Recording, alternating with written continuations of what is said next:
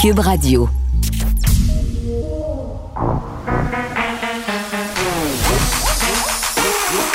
Elle a une opinion sur tous les sujets.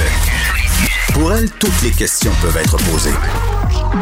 Geneviève Peterson. Cube, Radio.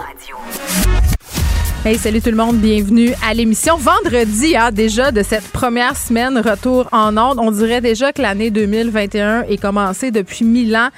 Euh, tu sais, première semaine que tu reviens normalement, là. Euh, ou qu'on retourne travailler après les vacances de Noël. Bon, là, c'était pas tout à fait comme d'habitude, vous allez me dire, là, mais vous comprenez l'idée. Tu sais, c'est relax, c'est smooth. Tu te dis, je vais prolonger l'esprit de Noël encore un peu parce que ça me tente d'être vraiment relax. Quand tout à coup, paf, coup d'État au Capitole, mesures sanitaires renforcées, couvre-feu ça commencerait. Pour vrai, j'aurais le goût de prendre la pilule qui fait s'endormir jusqu'à l'année prochaine. Hein? Cette pilule-là, là, je, la prendrais maintenant parce que, en tout cas, j'espère que la première semaine de 2021 n'est pas à l'image de ce que l'année sera parce qu'il va falloir attaquer, attacher, pardon, nos trucs avec la broche. Pour vrai, là, ça commence en force et pas nécessairement euh, de la bonne façon. Point de presse fort attendu ce matin de notre bon ministre de l'Éducation, Jean-François Roberge. Évidemment, ça fait réagir. On, s'attendait, euh, on voulait cette annonce-là, tant les parents que les acteurs milieu de l'éducation, parce qu'il y a beaucoup de questions. Je résume rapidement, euh, évidemment, qu'est-ce qui a été annoncé? On va y revenir en cours d'émission avec la direction des établissements. Moi-même, je vais en reparler un petit peu plus tard, euh, comme parent, comme mère, comment j'ai reçu ça, est-ce qu'on a répondu à mes questions? Mais au départ, là, ce qui ressort de tout ça, rapidement, port du masque obligatoire pour les élèves de 5 6e année. Ça, on le savait déjà, là, ça avait été abordé par François Legault un peu plus tôt cette semaine. Euh, on fait porter le masque dans les déplacements à l'école, dans les transports scolaires, ça veut dire dans les corridors, pas dehors. Euh, mais quand même, je voyais déjà beaucoup de commentaires de personnes qui travaillent dans le milieu de l'éducation qui disaient que ça allait être compliqué de, la gestion des masques au primaire. Euh, est-ce qu'on n'aurait pas été aussi bien de faire comme au secondaire et à la formation pour adultes, c'est-à-dire de distribuer des masques de procédure et de changer ce masque-là deux fois par jour. C'est quand même touché, là, gérer des masques. Il faut les toucher comme du monde. Il faut savoir euh, ne pas les porter trop longtemps. Et avec entrée et sortie à l'école primaire, parce qu'au primaire, tu as quelque chose qui s'appelle la récréation. Ça a l'air de rien, là, mais c'est quelque chose, gérer tout ça euh, avec la buée, avec l'humidité, avec les lunettes. Donc, ça va être tout un casse-tête. Euh, élève, euh, justement, de premier deuxième cycle du primaire. Je ne sais pas si c'est pas clair, ça. Peut-être qu'on reviendra plus tard avec plus de précision, mais est-ce que les élèves au préscolaire, soit en pré-maternelle, en maternelle, devront se plier au port du masque dans leur déplacement? on ne sait pas trop pour l'instant, là on va euh, éclaircir ça parce que moi, premièrement, bien égoïstement, euh, ça me concerne. Épreuve ministérielle aussi, ça aussi, c'était au cœur des préoccupations qui sont annulées au primaire et au secondaire. La production des bulletins prévus pour le 22 janvier est repoussée jusqu'au 5 février. Ça change pas grand-chose dans mon livre à moi, honnêtement, de faire ça quelques semaines plus tard. Puis ce qui est préoccupant aussi, c'est que le deuxième bulletin va compter pour beaucoup. On a réduit la pondération du premier bulletin. Euh, donc, j'ai hâte de voir ce que ça va donner tout ça, parce que les élèves, on le sait, en grande majorité, sont en difficulté, ont de la misère à rattraper le temps perdu. Et là, j'en arrive au dossier de la ventilation. Parce que là, là, vraiment, là, j'ai trouvé que c'était une belle occasion euh, de se rattraper, une occasion que raté M. Roberge. Euh, quand même essayer de s'en sortir en tournant un peu autour du pot, parler de la qualité de l'air, des tests qui avaient été effectués dans nos écoles, dit que dans la majorité des cas, la qualité de l'air était satisfaisante. Souligne que 3% des locaux qui ont été testés qui devront faire l'objet d'interventions immédiates pour améliorer la ventilation, régénérer l'air. Ce qu'il disait en attendant, c'est de ne pas utiliser ces locaux-là et euh, de réduire la taille des groupes classes si jamais on est obligé. Euh, j'ai hâte de voir comment on va faire ça. Puis c'est assez capoté de se dire qu'on n'aura pas d'échangeurs d'air dans nos écoles, qu'on devrait continuer à ventiler comme en 1922, c'est-à-dire en ouvrant les fenêtres à moins 35. Moi, ça me rentre pas dans la tête alors qu'on sait qu'il y a un consensus mondial scientifique à propos la, des aérosols, euh, puis là, ça devient mêlant parce que là, on nous cite des études, on nous cite d'autres études. C'est vraiment compliqué là, pour les non-scientifiques que nous sommes de s'y retrouver là-dedans, vraiment, mais euh, la question des aérosols. En tout cas, je trouve quand même qu'on on, essaie de s'en tirer au niveau du gouvernement québécois par rapport à tout ça et c'est pas rassurant. C'est pas rassurant d'en renvoyer nos enfants euh, à l'école lundi parce qu'on n'est pas sûr. En tout cas, moi, il n'a pas réussi à me prouver, M. Roberge, tantôt au point de presse, hors de tout doute, que la ventilation n'était pas problématique et que c'était géré de la bonne façon. Donc, euh, on va voir comment euh, il s'en sort avec tout ça parce qu'il sera assurément questionné par les oppositions. On le sait, là, Mme Marois Risky, qui est assez virulente sur ce dossier-là, va assurément le questionner, se fera questionner aussi, j'imagine, sur les gens, par les gens, pardon, sur le terrain. On y reviendra plus tard en cours d'émission, mais tout de suite, on va se parler euh, d'Air Canada, des influenceurs, euh, d'une fonctionnaire fédérale aussi qui est partie en voyage sur le bras. Je suis avec Alain Terrien, qui est député du Bloc québécois. Alain Terrien, bonjour. Bonjour, Mme Peterson. Bonne année à vous. Je ne sais pas s'il est trop tard pour vous le souhaiter, mais je vous le souhaite quand même. Bonne année à vous et à votre euh, équipe. Je vous la souhaite également. On a jusqu'au 14 janvier, moi, je dis, pour se souhaiter bonne année. Je vais retenir cette date-là. Bon, ben, absolument. Une personne qui passe un début d'année assez rocambolesque, c'est Dominique Baker, qui est une gestionnaire au Bureau des services de santé, des voyages et aux frontières de l'Agence de la santé publique du Canada. C'est quand même assez ironique. Euh, cette femme-là, euh, juste pour faire un petit topo, parce que ça fait beaucoup jaser aujourd'hui, c'est fâchant. Euh, dans sa vie, elle est aussi une influenceur. Elle a une 60, environ 60 000 abonnés sur Instagram, si je ne m'abuse. Et elle est partie subventionnée, rémunérée par Air Canada pendant la période des fêtes, donc une période où c'était pas recommandé de voyager par le gouvernement. Le fait des publications commanditées sur les réseaux sociaux. Elle était en Jamaïque avec une amie, s'est photographiée avec euh, son verre à la main. Moi, j'ai vu tout ça aller. Évidemment, ça pose des questions éthiques, la question euh, des influenceurs qui voyagent, M. Terrien, mais encore plus quand c'est une fonctionnaire euh, fédérale, parce que moi, je me suis posé la question, je vous la pose qu'un employé de l'État devrait avoir le droit d'être rémunéré par des entreprises privées? Il y a toute la question du double emploi, me semble, quand tu es un employé dans la fonction publique. La plupart du temps, les gens qui travaillent dans les universités du Québec, par exemple, tu as une clause qui t'interdit le double emploi. Écoutez, écoutez, le manque d'éthique est flagrant à plusieurs niveaux. Elle travaille pour la santé publique du Canada. Elle se fait payer un voyage. Elle est en plus une influenceur. Elle met ça sur les, réseaux sociaux, alors que la population en général est en confinement, mm. fait d'immenses sacrifices. Je veux dire, la cour est pleine. Là. Cette personne-là, là, elle, est euh, censée donner l'exemple. Comme, comme, on parle beaucoup des députés, des ministres, et ainsi de suite, mais la fonction publique aussi a ses responsabilités. Les gens qui travaillent en plus pour la santé publique du Canada doivent avoir cette responsabilité supplémentaire-là. Moi, je ne peux pas concevoir que, en plus, Air Canada, qui est un citoyen corporatif, qui a eu beaucoup d'argent historiquement de la part des gouvernements et par conséquent des contribuables, à ce moment-là, vient faire un pied de nez gigantesque à toutes les démarches qui sont faites par la population pour essayer de finir cette deuxième vague-là. C'est complètement fou. Écoutez, cette histoire-là, c'est un cauchemar. Là. Euh, je ne comprends pas où, où était cette personne-là là, dans sa tête, qu'est-ce qui se passait pour faire euh, autant de dégâts au niveau de l'image publique, au niveau euh, du message qu'on envoie de la part de la de, hein, de, la part mm. de l'État, les fonctionnaires qui, je vous dis là, les fonctionnaires ont encore un emploi, la plupart d'entre eux travaillent encore, alors que la que certaines parties de la population qui ne peuvent plus travailler, des restaurateurs qui sont souvent en situation de faillite technique, euh, des gens qui perdent leur rêve, qui perdent, qui perdent tout sur quoi ils avaient investi. Mm. pendant ce temps-là, cette personne-là s'en va dans le sud euh, aux frais euh, d'Air Canada. Écoutez, c'est complètement fou. Moi, je n'en reviens pas de cette, cette histoire. Oui, puis c'est excessivement euh, frustrant, par ailleurs, Mme Baker, qui a reconnu son erreur. Est-ce qu'elle devrait, selon vous, être licenciée? Ben, moi, je pense que, écoutez, dans une situation comme ça, il n'y a pas grand-chose qui fait qu'on devrait retenir cette, cette personne-là au travail où elle est. Je pense qu'elle a fait l'exemple parfait qu'elle n'est pas conséquente de, de, de ce qu'elle représente. Et donc, moi, je pense qu'elle devrait quitter. Oui. Euh, on tape beaucoup sur la tête euh, des influenceurs, M. Terry. sortons du cas de Mme Baker euh, plus particulièrement. Là, on en a vu plusieurs ces dernières semaines, des gens quittés pour le Sud, des gens dont c'est le métier de voyager, des influenceurs.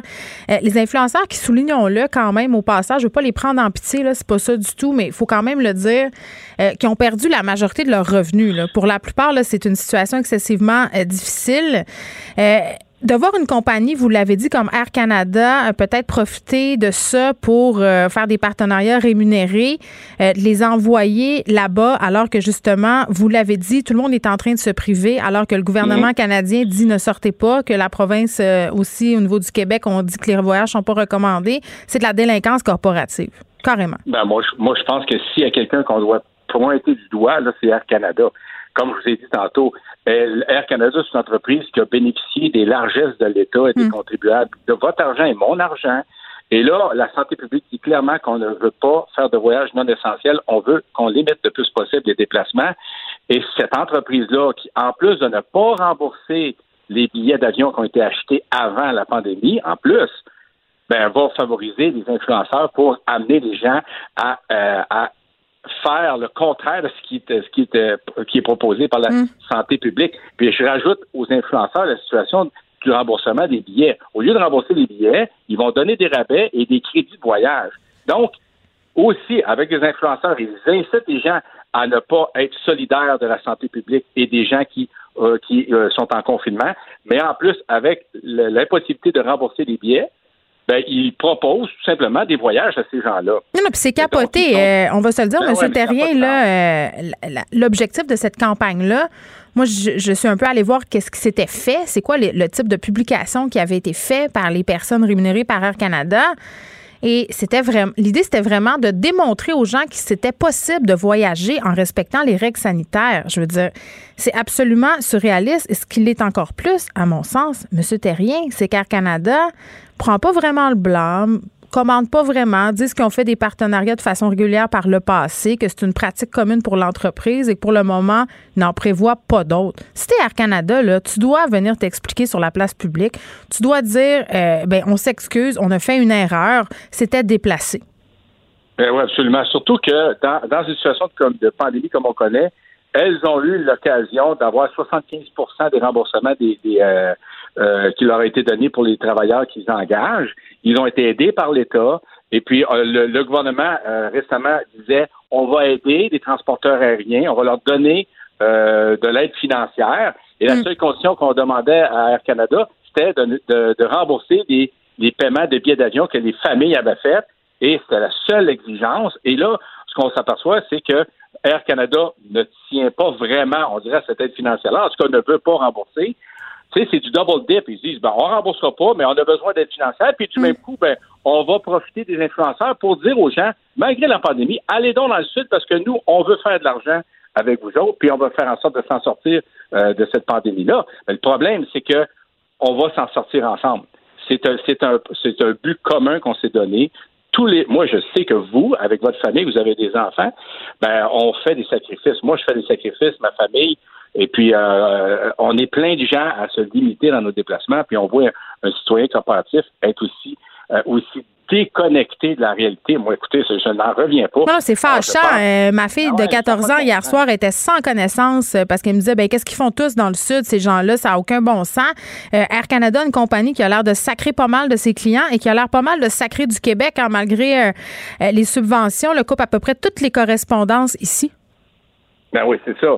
Puis vous dis historiquement, c'est ces gens-là qui ont mis dehors les, les, gens d'AVA, qui ont fait en sorte qu'ils ont eu des qui ont eu de, de, bombardiers des, des de, la, de la série C à rabais. Ils ont eu de l'aide du fédéral. Écoutez, ça, ça, ne finit plus. Ils viennent d'acheter à rabais Transat.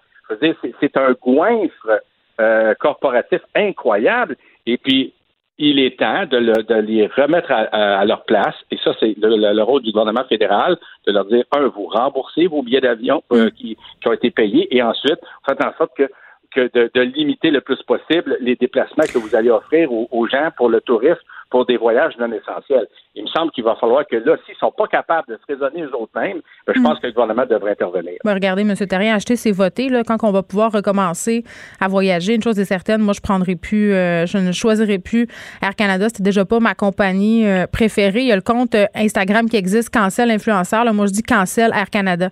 À l'intérieur, merci, député du Bloc. plaisir, Madame, Monsieur Terrier, qui est député du Bloc québécois. Merci beaucoup. Pour elle, une question sans réponse n'est pas une réponse. Geneviève Peterson. Cube Radio. On est avec Nicole Gibault. Salut, Nicole. Salut Geneviève. Écoute, une décision euh, fort attendue dans le dossier d'Hugo Fredette qui est copé d'un minimum euh, de 25 ans euh, d'emprisonnement. Nicole, tu as assisté virtuellement à tout ça via Teams? Oui, oui. Alors, j'ai eu la possibilité, la chance de, de, de l'écouter. Et vraiment, tu sais, c'est de l'organisation, là, on le sait, là, mais ça s'est très, très, très bien passé. Euh, et, ça, c'est intéressant de le savoir, qu'on est capable de le faire. Évidemment, Une salle de cours virtuelle. Oui, oui, il y a tout le temps des petits pépins, là, mais ça s'est très bien passé. Puis on entendait très bien, on voyait très bien euh, les partis, etc. Donc, euh, ouais, c'était c'est une décision. Moi, je suis pas surprise du tout. Il n'y a pas un juriste au Québec qui est surpris de cette décision-là quand on a évidemment eu la décision dans euh, Bissonnette de la Cour d'appel. C'était clair parce qu'en droit, il y a un principe qui s'appelle le stare decisis. C'est c'est c'est un grand mot. Tout ce que ça veut dire, c'est que tous les tribunaux sous la Cour d'appel, euh, que ce soit la Cour supérieure, la Cour du Québec, en fait, tous les tribunaux inférieurs euh, doivent euh, suivre la ligne de conduite, évidemment, là, qui était qui, qui, est la Cour d'appel. La Cour d'appel a décidé, dans sa décision pour dans Bissonnette, que l'article en question sur les peines multiples était inopérable euh, inconstitutionnel, invalide. Alors, c'est clair qu'à ce moment-là, la juge, la chance, ne pouvait pas décider à l'encontre, ça aurait été euh, assez difficile, mm-hmm. d'aller à l'encontre de la décision du plus haut tribunal. C'est un peu notre Cour suprême au Québec. Maintenant, quand je parle de Cour suprême, là, je pense qu'il faut que ça aille en Cour suprême. Il faut que ce dossier-là se, rendre à la Cour suprême, que ce soit dans Bissonnette, que ce soit dans Hugo Fredette, euh, que ce soit dans n'importe quel dossier au Canada. Et euh, je trouve ça un peu désolant. Euh, d'abord, je, suis entièrement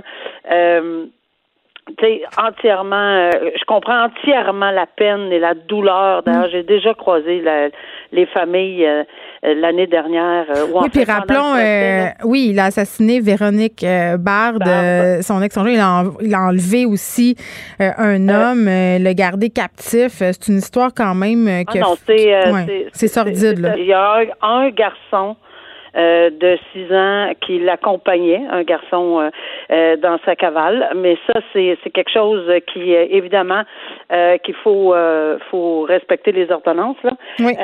alors, il y a un garçon qui l'accompagnait. Oui, mais ce qui est important ici, là, c'est que il y a effectivement deux meurtres au premier degré qui a été décidé par un jury. J'étais là quand la, la pas la sentence, mais quand la décision, le verdict a été rendu.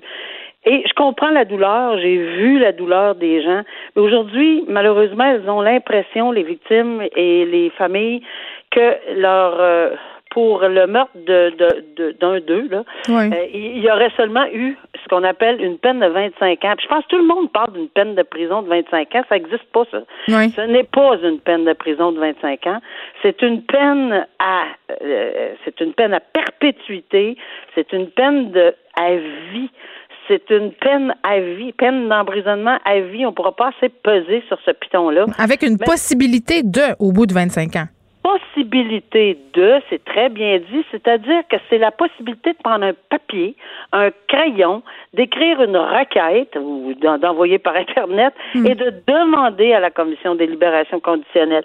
Et c'est loin d'être acquis. On est en matière de violence qu'on appelle violence conjugale, où il y avait évidemment euh, un, un, un enfant de présent dans toute la situation, et d'ailleurs ça a été relevé pendant le procès, qu'il aurait cet enfant-là assisté apparemment à, deux meurtres et non un. Non, c'est terrible. Il y a juste, juste de circonstances. Là. Oui, puis je trouve ça important qu'on le redise. Là. Véronique Bard, qui a été assassinée chez elle, 27 coups de couteau.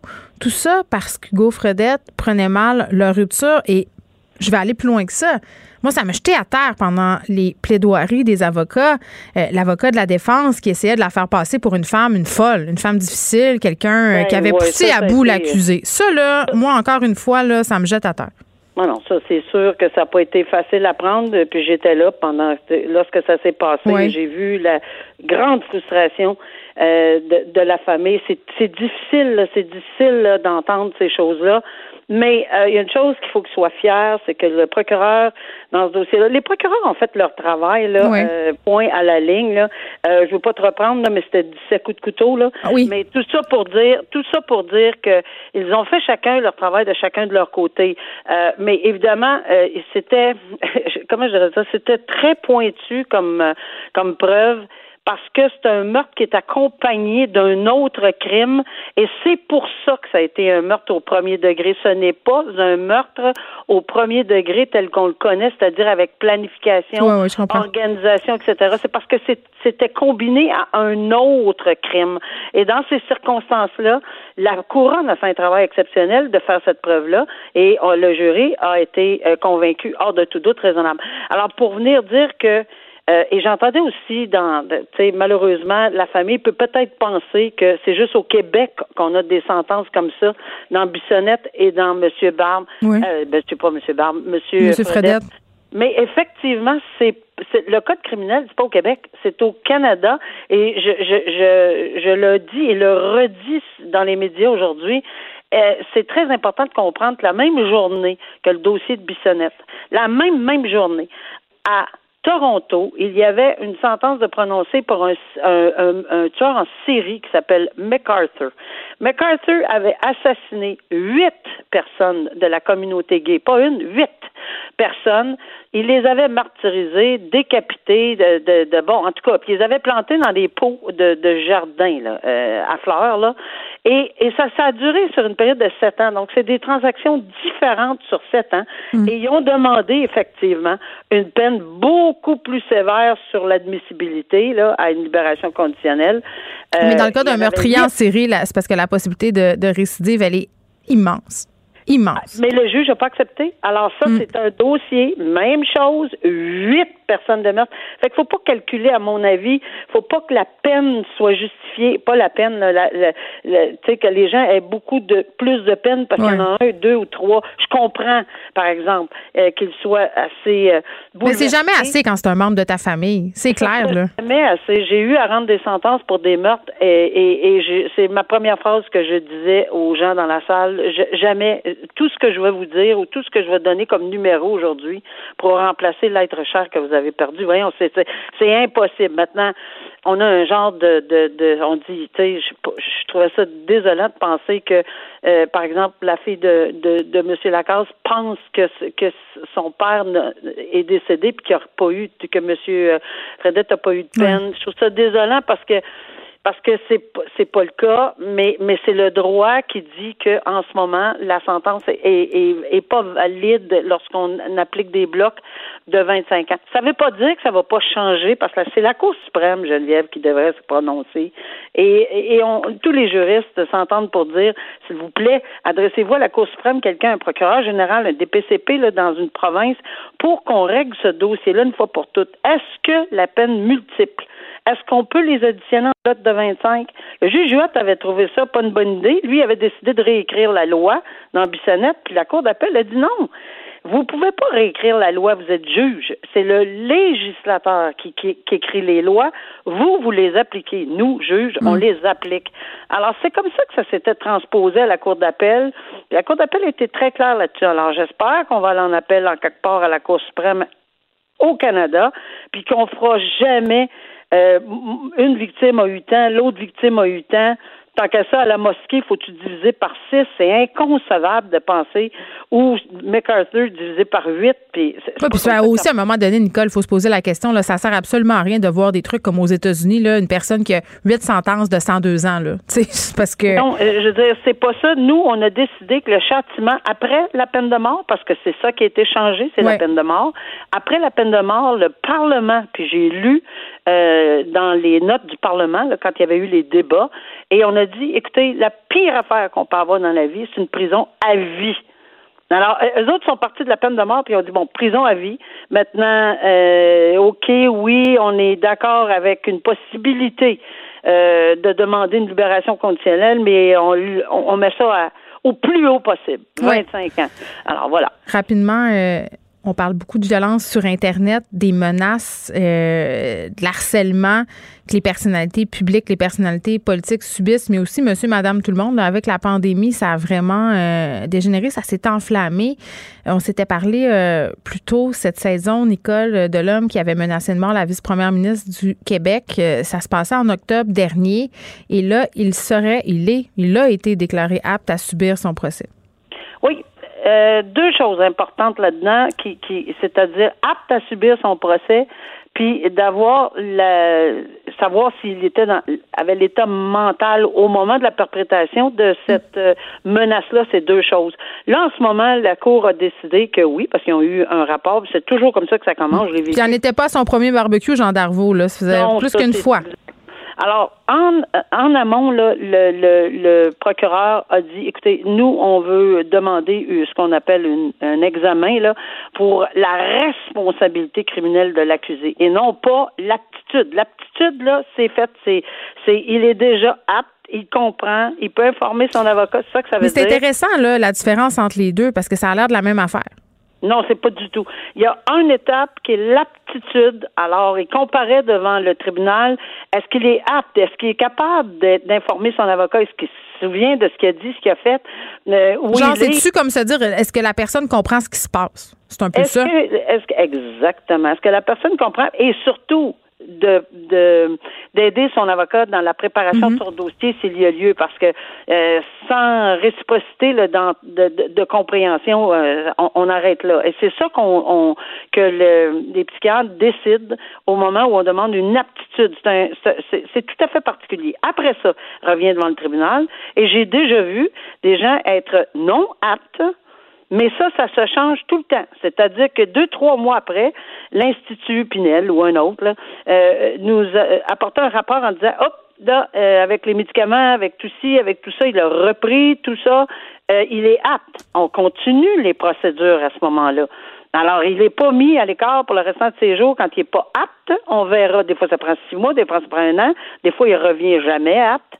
Et s'il revient pas apte, on va probablement passer à la deuxième étape, qui est de le faire déclarer non criminellement responsable, évidemment, sur rapport de psychiatre. Et je vais te dire, pour ça va peut-être t'estomaquer, mais j'en ai fait beaucoup, beaucoup, beaucoup, de consentement avec la couronne pendant 23 ans.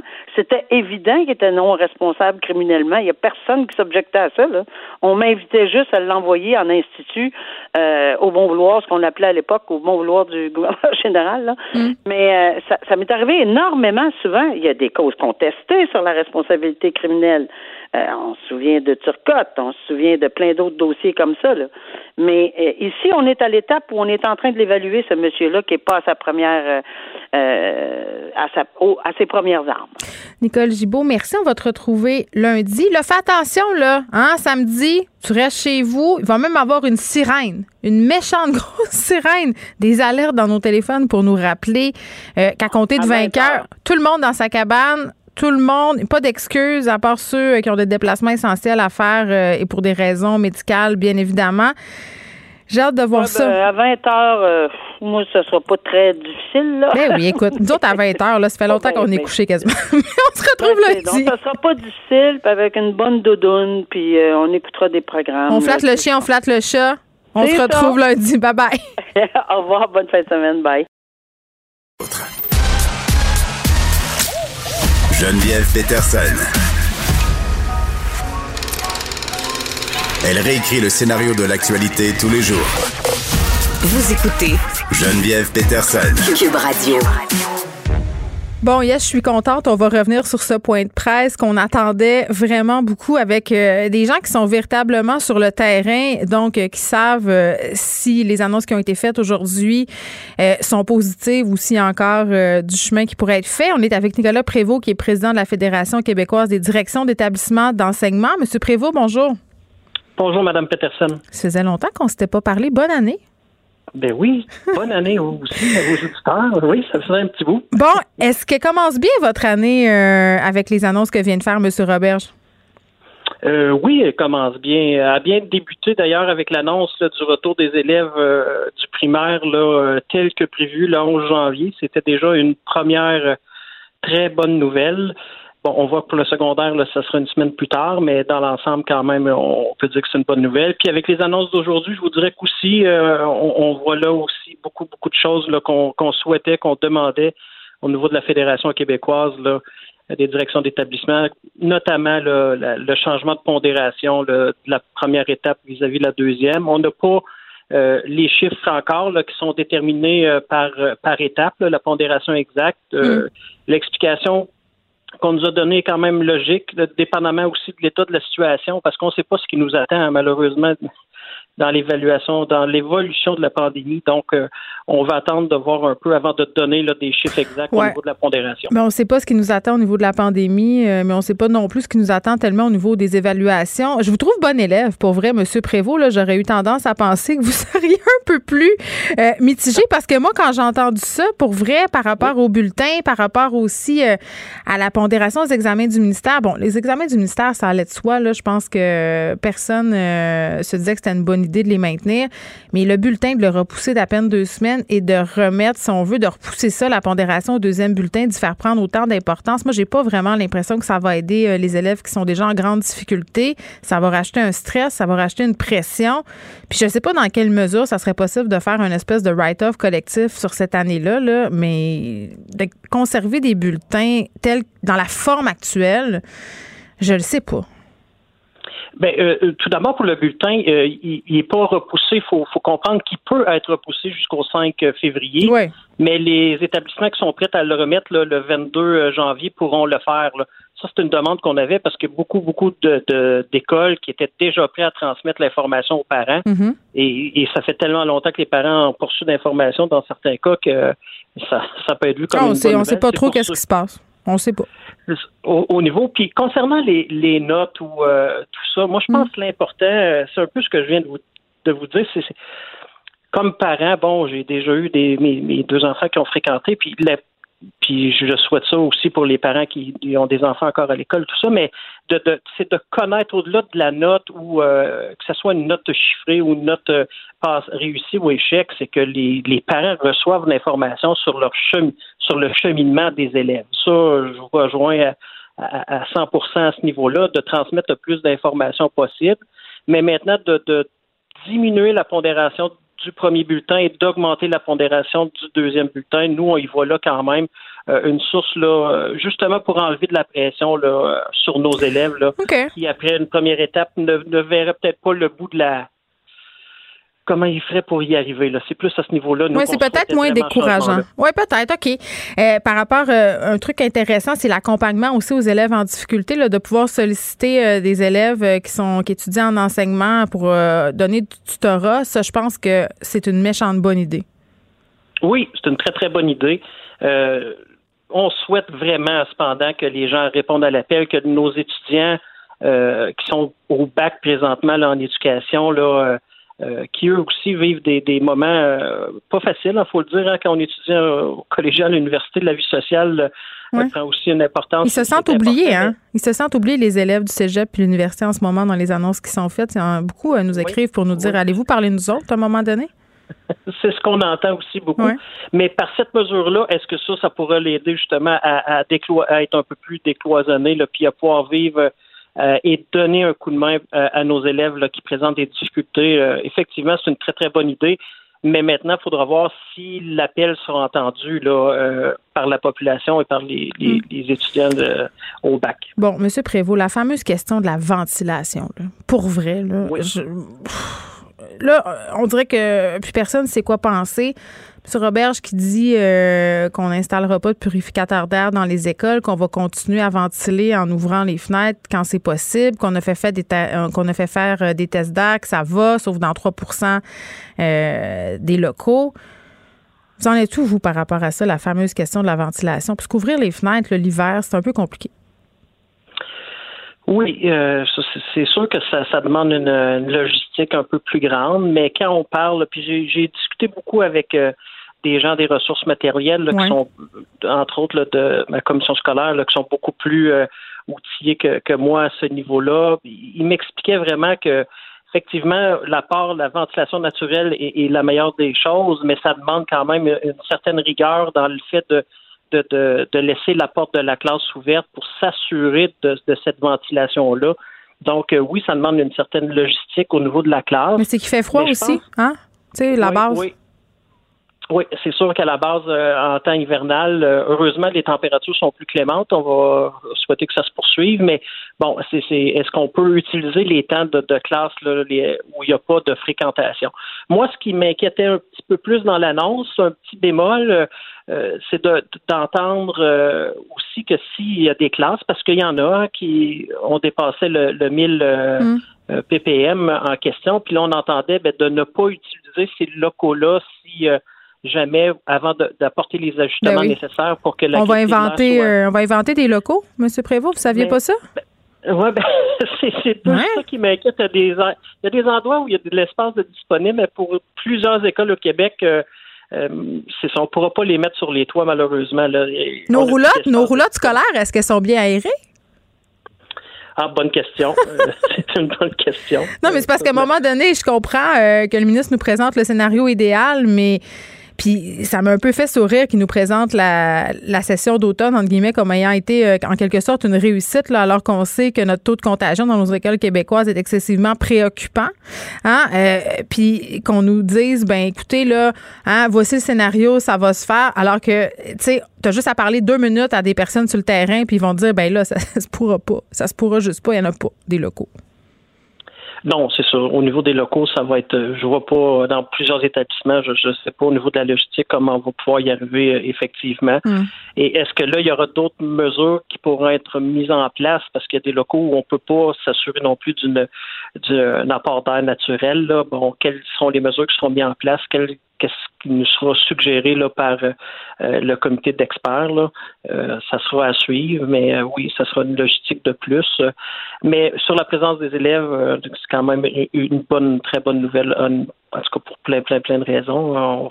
et on souhaite maintenant que, que, la pandémie, en tout cas que cette fameuse courbe puisse à un moment donné diminuer pour qu'on retrouve euh, une école un peu plus normale. Bien, il faudra, il faudra que le taux de contagion baisse dans les établissements. Puis je sais pas, euh, avec les mesures qui vont être mises en place, comment euh, ça va être vraiment efficace. Là, si on se parle de la gestion des masques, entre autres, pourquoi ne pas distribuer des masques de procédure aussi aux primaires? Parce que la gestion des masques, euh, de la première à la sixième année, ça va être quand même assez complexe. Gérer des masques en tissu, la récréation rentre sort, est-ce que les petits maternelles vont devoir le porter dans les déplacements?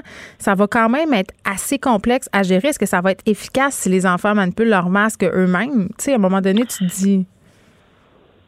Oui, pour les plus petits, effectivement, ça va être une, gestion. Là. Bon, la bonne nouvelle, c'est qu'on sait que le masque de procédure est beaucoup plus efficace que le, couvre-visage, donc il sera fourni maintenant au secondaire.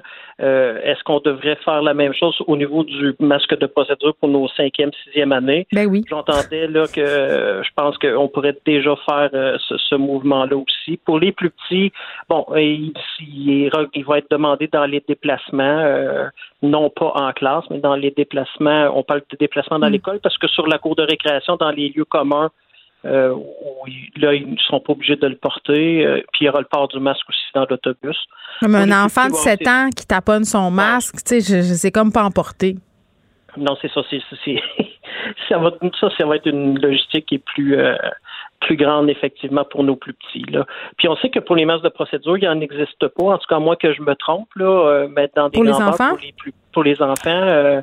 ah, moi, j'ai un petit truc tu twists, tu twists les petites oreillettes, puis ça marche, ça, ça rentre dans les petites faces. Ben, en tout cas, c'est le système D, comme on dit, mais il y, a, façon de moyenner, puis je pense qu'on pourrait en fabriquer aussi. Là.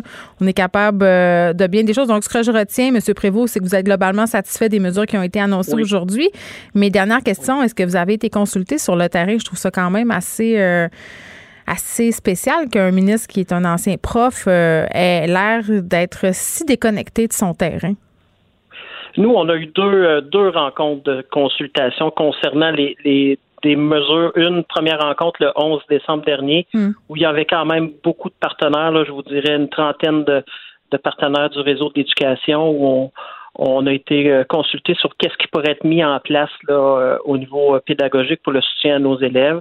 Et on a eu une rencontre là, mercredi matin, là, une courte rencontre là, pour, pour voir quelles seraient nos dernières bon, des dernières choses qu'on pourrait donner comme information au niveau du ministère. Euh, on a eu deux, deux deux temps de consultation précis à ce niveau-là. Concernant l'annonce de, l'ouverture ou pas, ça, on n'avait pas eu de consultation, mais sur les annonces d'aujourd'hui, nous, on a eu deux rencontres au niveau de la fédération. Ben, c'est au moins ça. Monsieur Prévost, comme à chaque fois qu'on se parle, je vais vous souhaiter bonne chance. bonne chance avec tout ça. On se reparle très, très bientôt. Ça, j'en suis certaine. Nicolas Prévost, qui est président de la Fédération québécoise des directions d'établissements d'enseignement.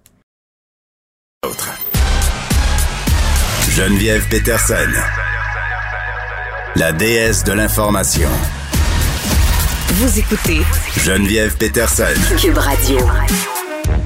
Le couvre-feu, euh, ça fait plaisir à personne. On sait que c'est nécessaire, mais du moins, euh, l'idée même de se dire je vais être enfermé chez nous par l'État dès 20 heures à côté de samedi, ça frappe l'imaginaire. J'arrête pas de le dire depuis euh, que c'est officiel. mais pour les adolescents, c'est encore plus difficile à prendre, je crois parce que depuis le début de la pandémie, j'ai vraiment l'impression qu'ils se sentent un peu, même si on fait l'effort euh, un effort collectif pour que les écoles demeurent ouvertes. je pense qu'ils se, sentent un peu laissés de côté. En tout cas, moi, c'est ce que j'entends euh, de la part des ados qui m'entourent. Je quand même euh, la chance d'avoir une fille euh, qui est adolescente et de pouvoir lui poser des questions, pouvoir poser des questions à ses amis aussi. C'est vraiment ce qu'ils me disent. Et là, le couvre-feu, on dirait que c'est comme une espèce de clou euh, dans le cercueil. Ils comprennent que c'est nécessaire, mais en même temps, ils se sentent encore plus entravés dans leur liberté avec l'école en ligne, l'école en alternance aussi pour les secondaires 3, 4, 5. Et euh, ça inquiète, c'est inquiétant. Et les personnes qui gèrent des maisons de jeunes aussi se disent, et là, peut-être que ça va causer quelques problèmes. On part tout de suite avec Ghislain euh, Rezekowski, qui est intervenant coordonnateur de la Maison des jeunes, euh, de la Maison quelque part. Monsieur Rezekowski, bonjour. Bonjour. Bon, euh, dans les maisons des jeunes comme la vôtre, là, avant samedi, c'est-à-dire avant le couvre-feu, vous étiez, j'imagine, un tantinet, une soupape pour les jeunes. Alors effectivement, euh, avant le couvre-feu, on avait déjà euh, les mêmes mesures qui sont mises un petit peu partout concernant euh, toutes les règles sanitaires, qui sont qui sont une contrainte effectivement aussi pour les jeunes, mais au moins ils avaient un espace où ils pouvaient communiquer avec nous, où on pouvait discuter de toutes leurs problématiques, où les activités qui étaient mises en place leur permettaient de pouvoir lâcher prise, d'avoir un endroit où ils étaient en sécurité, d'avoir un lieu où ils se sentent euh, chez eux et qui leur permettait aussi de décompresser de l'école ou de la maison. Là, vous allez être obligé de fermer plus de bonheur, j'imagine? Alors effectivement, le, le, confinement nous oblige aussi à fermer à 7 heures pour que tout le monde puisse rentrer euh, à la mm. maison et ne soit pas dans, dans, dans des conditions qui soient hors la loi. Et, euh, donc le temps est réduit, évidemment, donc ce qui nous permet pas de, de pouvoir toucher tous les jeunes qui, qui venaient euh, particulièrement un petit peu plus tard. Donc ça nous réduit aussi le temps d'intervention, le temps d'accompagnement qu'on peut offrir aux jeunes en temps normal. Oui, puis évidemment, là, ça vous inquiète le couvre-feu. Alors le couvre-feu, effectivement, ça nous inquiète parce que les jeunes euh, sont beaucoup plus difficilement euh, joignables, euh, notamment par rapport à leur santé mentale, à, leur équilibre. le fait qu'ils soient enfermés de plus en plus souvent, de plus en plus longtemps, notamment par l'école à domicile, il y a vraiment un risque élevé au niveau de toutes les addictions, l'alcool, la drogue, les jeux vidéo ce qu'on parle aussi un petit peu moins, c'est qu'il y a aussi des gros risques de décrochage scolaire parce que veut, veut pas, c'est toujours très compliqué euh, d'être à la maison, d'être sur son ordinateur et de travailler et d'être aussi concentré qu'à l'école parce qu'on est chez nous, on est peut-être moins attentif, on a peut-être euh, moins envie de passer Oui, ben, et puis Monsieur Rezakowski, j'ai envie de dire aussi, les, oui, les tentations autour sont grandes, il y a de la distraction, mais il y a le fait aussi que c'est fatigant. C'est fatigant d'être devant l'écran huit heures de temps, ça, puis d'écouter, puis d'être là, puis c'est monotone aussi. Le prof a bien beau faire. Il y a aussi la tentation euh, des jeux vidéo qui est de plus en plus grande parce qu'il y en a qui ont l'habitude de passer du temps devant leurs écrans, mais pas forcément pour faire euh, du français ou des maths. Ouais. Effectivement, dans les jeux vidéo, c'est tentant de switcher la page et puis de se dire euh, on va se faire une petite partie de jeux vidéo, mais il y a aussi une partie aussi qui est qui est, aussi inquiétante, c'est l'augmentation potentielle des, des violences euh, à la maison, des violences qui se qui se que nous on pouvait remarquer un petit peu plus quand on les recevait euh, euh, dans notre organisme, parce qu'effectivement là on les a pas du visu Donc effectivement, on peut pas ressentir les mêmes choses, on peut pas voir les mêmes choses qu'on pourrait effectivement plus voir euh, quand on les a ensemble. Là, même si on fait du virtuel et qu'on a un accompagnement qui euh, peut être sur les réseaux sociaux, qui peut être euh, par le téléphone, c'est beaucoup plus compliqué de ressentir les jeunes et de, de, les accompagner de cette manière-là. Alors que quand on les voit arriver, on les connaît et on sait si ils vont bien, s'ils vont pas bien. Et l'accompagnement peut être beaucoup plus rapide que ça parce que euh, on les ressent alors que habituellement c'est c'est pas forcément c'est plus compliqué de venir nous chercher sur les réseaux sociaux ou sur le téléphone plutôt que nous on aille les accompagner. Là il y a vraiment une démarche puis, supplémentaire de leur part. On va pas se compter de peur euh, les jeunes si vous si vous contactez leur domicile on sait pas ils sont peut-être devant leurs parents ils ont peut-être peur euh, de se faire entendre donc ils sont peut-être moins transparents ou ont peut-être plus de réticence à vous raconter ce qu'ils vivent si par exemple ils sont euh, dans un foyer violent. Exactement, parce que ici il y a la confidentialité au-dessus de 14 ouais. ans. Et euh, ils n'ont pas forcément envie de raconter des choses devant leurs parents, devant leur famille, parce que souvent quand c'est un briquet avec des complexités euh, familiales, c'est toujours, euh, c'est toujours, ça peut être dangereux effectivement euh, d'être dans un lieu où où il y a de la violence euh, de pouvoir parler. Donc effectivement, nous on pose euh, deux questions est-ce que ça va? Est-ce que tu es en sécurité? Est-ce que tu peux parler? Si c'est pas le cas, euh, on trouve d'autres manières de, de, pouvoir accompagner parce qu'on sait que euh, si euh, ils commencent à dire des choses, ça peut potentiellement euh, aggraver la situation. Donc nous, on va trouver d'autres manières de les accompagner, mmh. notamment à l'écrit sur les, sur Messenger parce qu'effectivement les paroles bah, ça s'entend et puis on, essaie de les préserver au maximum avec les, les nouvelles technologies qui euh, heureusement nous permettent de pouvoir rester en contact euh, euh, aujourd'hui quoi. Oui, ben ça c'est vrai que c'est le bon côté. Mais là dites-moi monsieur Rezakowski c'est pas fermé encore dès 19h. Les jeunes peuvent encore venir. C'est quoi l'attitude par rapport à cette annonce du couvre-feu? Est-ce qu'ils le prennent bien? Est-ce qu'ils comprennent? Est-ce que vous les sentez anxieux? Qu'est-ce qu'ils vous disent, les jeunes? Les jeunes commencent à être vraiment tannés euh, d'être enfermés tout le temps parce qu'effectivement ça commence à faire longtemps, euh, plus toutes les règles euh, sanitaires qu'ils doivent subir à l'école, qu'ils doivent subir chez nous aussi parce que le port du masque est obligatoire, on prend la température, on a le lavage des mains, on porte le masque en tout temps, donc effectivement, c'est ça qui est très très compliqué pour eux, c'est qu'ils sont dans, dans, un schéma qui recommence presque indéfiniment, puis ils sont obligés, c'est-à-dire que ça commence, à, ça fait neuf mois, on est dans un moment où on est enfermé, on n'est pas enfermé, on est enfermé, on n'est pas enfermé, et il n'y a pas de, de vraie soupape de respiration, de lâcher prise mmh. qui, qui, pourrait leur permettre de, de, pouvoir vivre une époque qui est, ben, l'adolescence c'est une période qui est compliquée, on cherche, on cherche les limites, euh, les limites que nous imposent les adultes vont nous permettre des, des futurs euh, adultes euh, plus ou moins équilibrés, sauf que là, les limites sont très restrictives et là où on, on a un besoin de, de, de, reconnaissance, de liberté, de... Oui, de, la transgression, euh, c'est partout. c'est ça. Les interdits euh, à outrepasser sont effectivement aussi des tentations quelque part à, à l'adolescence. Donc effectivement, c'est quelque chose qui, qui, qui est compliqué pour les jeunes et puis...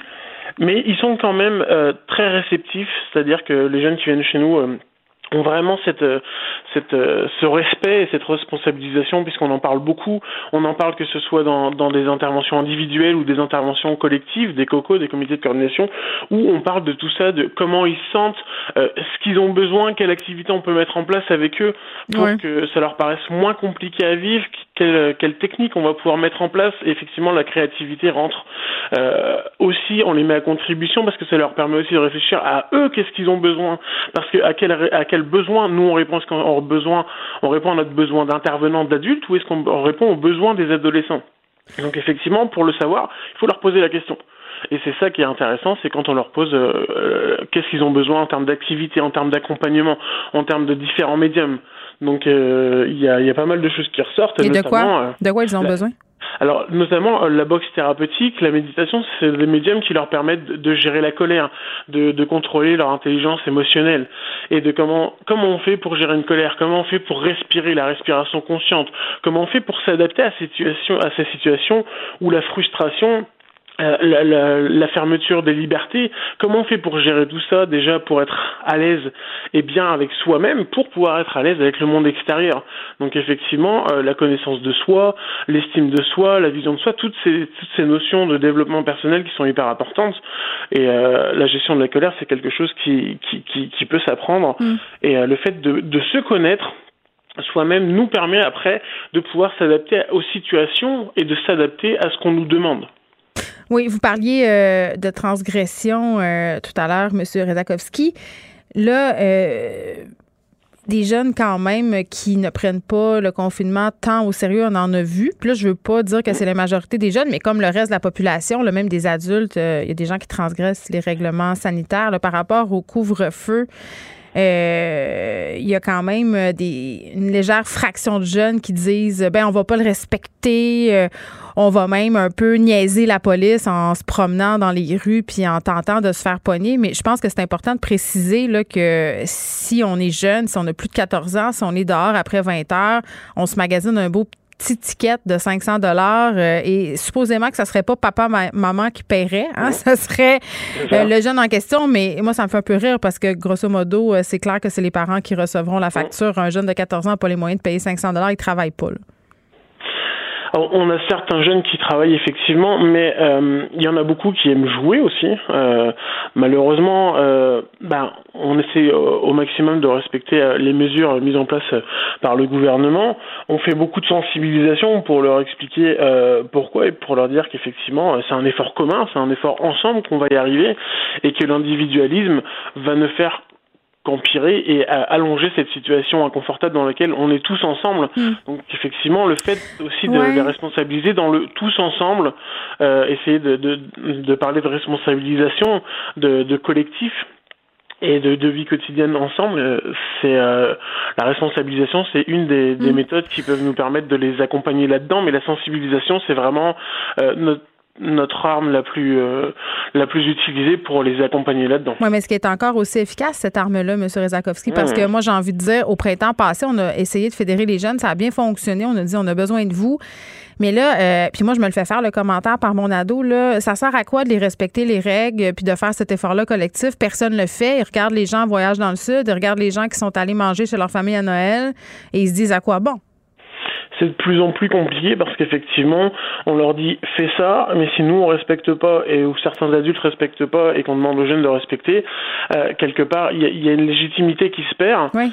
Mais on essaie de garder nous cette attitude euh, parce que nous aussi évidemment on porte aussi les masques, on est toujours dans cette cette dynamique d'accompagnement et je pense qu'il faut garder euh, cette cette droiture de de respect et, et, de valeur, de morale et d'éthique, parce mm. qu'on ne peut pas déroger à ça, parce qu'on ne peut pas leur montrer un exemple différent, quand bien même notre légitimité euh, est mise un peu à mal par certains euh, comportements des adultes. Euh, on essaye au, au, maximum de, par la discussion, par l'organisation d'ateliers, de, de, tout ça, pour leur mettre euh, en tête qu'effectivement plus longtemps on ne respectera pas ces règles-là, plus longtemps on va ouais, ça va durer. Ouais. Et, et, et, leur donner des choses positives en disant que effectivement, euh, plus vite on le fera, plus vite on pourra s'en sortir parce qu'effectivement, euh, le nombre de cas va diminuer, le nombre de morts va diminuer et que ça peut toucher n'importe qui et que ça peut être euh, son père, sa mère, son grand-père, sa grand-mère et que le fait d'avoir ouais. quelqu'un j'ai l'impression j'ai l'impression que si ça touche pas un influenceur ou quelqu'un qu'ils aiment, euh, ça devient euh, c'est moins c'est moins réel et ça fait moins peur. Mais de parler du vaccin, en tout cas, ça nuit pas. Ça, j'ai pu le constater. Justin Rezakowski, merci, qui est intervenant coordonnateur de la Maison de jeunes, la Maison quelque part. Et j'entendais tantôt le ministre Roberge parler d'un outil en ligne qui serait mis à la disposition des jeunes. Je pense que c'est d'ici une semaine pour les aider avec leur santé mentale, pour euh, aider ceux qui en ont besoin. Bon, euh, en tant que tel, ça a l'air d'être une bonne idée. J'espère juste que ça ne deviendra pas le panier bleu de la santé mentale. Joignez-vous à la discussion. Appelez ou textez le 187 Cube Radio 1877 827 2346. Hello. Le, le, commentaire de Danny Saint-Pierre, un chef pas comme les autres. Salut Danny. Allô? Hey, es-tu prêt à aller faire euh, la file à l'épicerie comme en ex-URSS pour avoir ton petit pain noir? Ah, j'adorerais ça. Je vais mettre un beau fichu, là. Puis je vais arriver avec mon dos voûté puis euh, mon sac de contrebande, là, puis je vais essayer d'échanger des choses brillantes contre un peu de farine. Contre un sac de patates. Non, non. je vais- on, va faire relater des patates pour faire de la vodka, là, puis on va pouvoir échanger nos places dans la ligne. On va tous devenir aveugles, donc on verra plus euh, les longues files. Mais on niaise, mais les épiciers redoutent quand même euh, qu'il y ait une recrudescence des files d'attente. Au printemps dernier, il y a une espèce de vent de panique là, euh, face au confinement. Les gens sont allés faire des provisions de papier de toilette, des provisions de farine. Le riz aussi était excessivement difficile à trouver. Les pâtes Ben oui. alimentaires. Là, est-ce qu'on assiste au même phénomène? Ben, j'ai l'impression que on, on espère, en tout cas, on spin et on communique que tout va bien aller. Là, on, on ride encore l'arc-en-ciel comme du monde très optimiste. Euh, on a réussi à avoir un peu d'infos de la part de Cascade qui dit qu'ils vont suffire à la demande. Donc, nos péteux vont rester bien propres. On ne sera pas obligé de se torcher avec de la gazette. On va y aller. On va être bien correct. Donc, euh, tout dépend surtout du comportement d'achat des gens. C'est sûr que si chaque foyer se met à acheter euh, euh, une palette de papier cul, euh, il n'y en aura plus de papier de toilette. Mais si tout le monde reste raisonnable, l'approvisionnement va être correct. faut pas oublier aussi qu'on on est, depuis le 4 décembre, à respecter une personne par 20 mètres carrés. Fait que là, euh, c'est pas le temps de mettre ton fichu puis rentrer avec tes trois enfants à l'épicerie, tu sais. Il faut que tu y ailles seul. Il faut que j'y aille seul. Il faut que j'aie une belle liste, que, tu en aies une, puis qu'on fasse ça efficace. De toute façon, Dani, on ne se fera pas de cachette quand tu as trois enfants. Aller faire l'épicerie, c'est comme aller à Cuba. C'est comme, c'est ta vacance. Tu comprends? Fait que moi, là, ça me fait bien plaisir d'y aller tout seul. Ça me fait bien plaisir de perdre beaucoup de temps dans les rayons de l'épicerie à, à, à contempler les ingrédients. C'est comme mon petit moment euh, seul. Bon, euh, c'est sûr que quand je vois Ben des oui, familles avec des enfants, en plus, euh, tu te dis, bon, il y a beaucoup de cas de COVID, c'est peut-être pas l'idéal, donc on, on recommande de, de recommencer à y aller seul. Mais par rapport euh, au comportement des consommateurs, je trouve ça intéressant ce que tu soulignais, puis c'est d'ailleurs euh, ce qui est dit dans l'article de la presse là, dont il est question en ce moment. Euh, ce qui a causé les pénuries, surtout, là, c'est le comportement des consommateurs. Et la question du papier de toilette, là, elle est fascinante parce que faut quand même se dire là qu'il y a dans beaucoup pays, a- ça existe juste pas du papier de toilette. Les gens font autre chose, OK? Et là, je commencerai pas à donner des exemples, mais on a obsédé sur le papier de toilette. Je sais pas pourquoi. Euh, mais là, on nous dit, puis tu le dis, on nous rassure, on n'en manquera pas. Mais moi, ce qui me fait capoter, c'est le manque de civisme. Tu sais, quand tu arrives dans une rangée, là, puis qu'il reste, je sais pas, moi, on jase, trois paquets de macaroni torsadés, puis là, tu vois un gigon ou une gigonne arriver, puis ça crée trois paquets dans son panier. Je m'excuse, mais je trouve que c'est un manque de civisme et de savoir-vivre flagrant. Les épiciers ont dû mettre euh, des affiches devant certains produits pour dire deux par client maximum.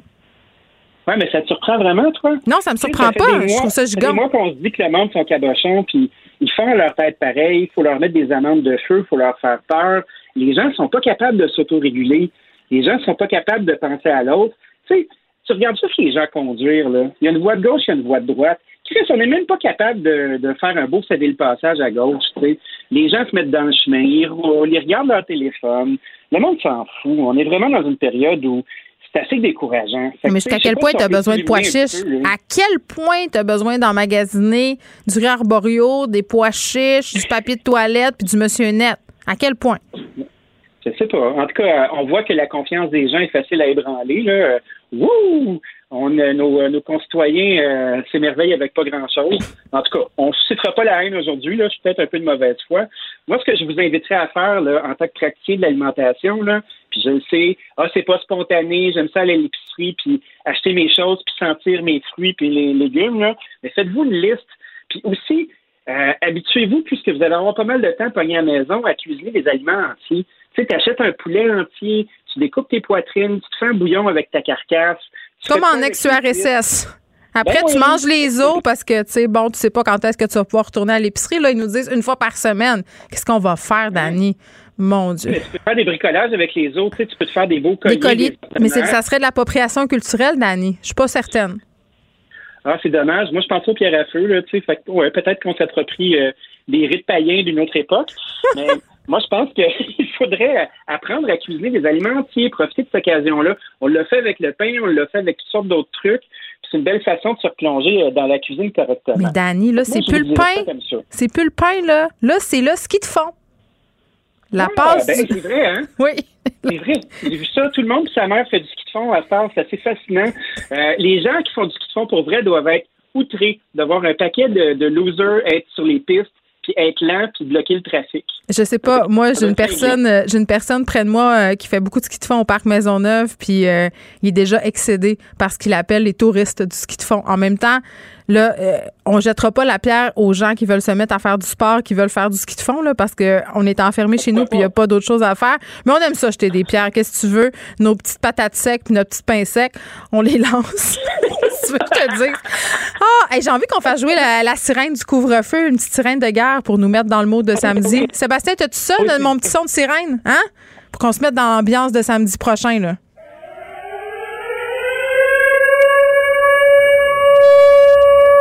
C'est relaxant.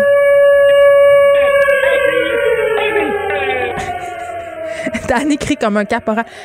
Respire, expire, inspire.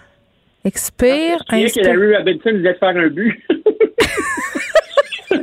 Le numéro 19. Moi, Larry Robinson. Moi, j'ai l'impression que je vais manger une bombe d'en face quand j'entends ce bruit-là. J'ai juste envie d'aller me cacher en dessous d'un lit. Qu'est-ce qu'il nous disait? En dessous d'un bureau, en dessous d'un cadre de Oui. porte, en dessous d'un lit. Il y avait une place que c'était pas une bonne idée de se cacher, mais je me rappelle plus c'était laquelle. On voit. Dans, l'armoire à patates puis à racines, là, tu sais, où est-ce que les racines font, euh, des trucs là, pour euh, Bon. au printemps. Hey, euh, j'ai quelque chose à te dire. Mais attends, oui, intéressant. je sais que tu as Oui, quelque oui, chose à dire sur euh, la vente de resto, mais je veux juste qu'on fasse un petit wrap-up sur l'épicerie. Là, on a niaisé, mais n'allez pas en groupe à l'épicerie. Allez-y une Non, fois par semaine. Apportez pas pour tous vos enfants. On peut pas y aller à Punta Cana. Fait que profitez de ce moment-là pour penser à la mer, pour penser au sable chaud dans la rangée des surgelés. Faites ce que vous voulez, mais allez-y tout seul et allez-y le moins souvent possible.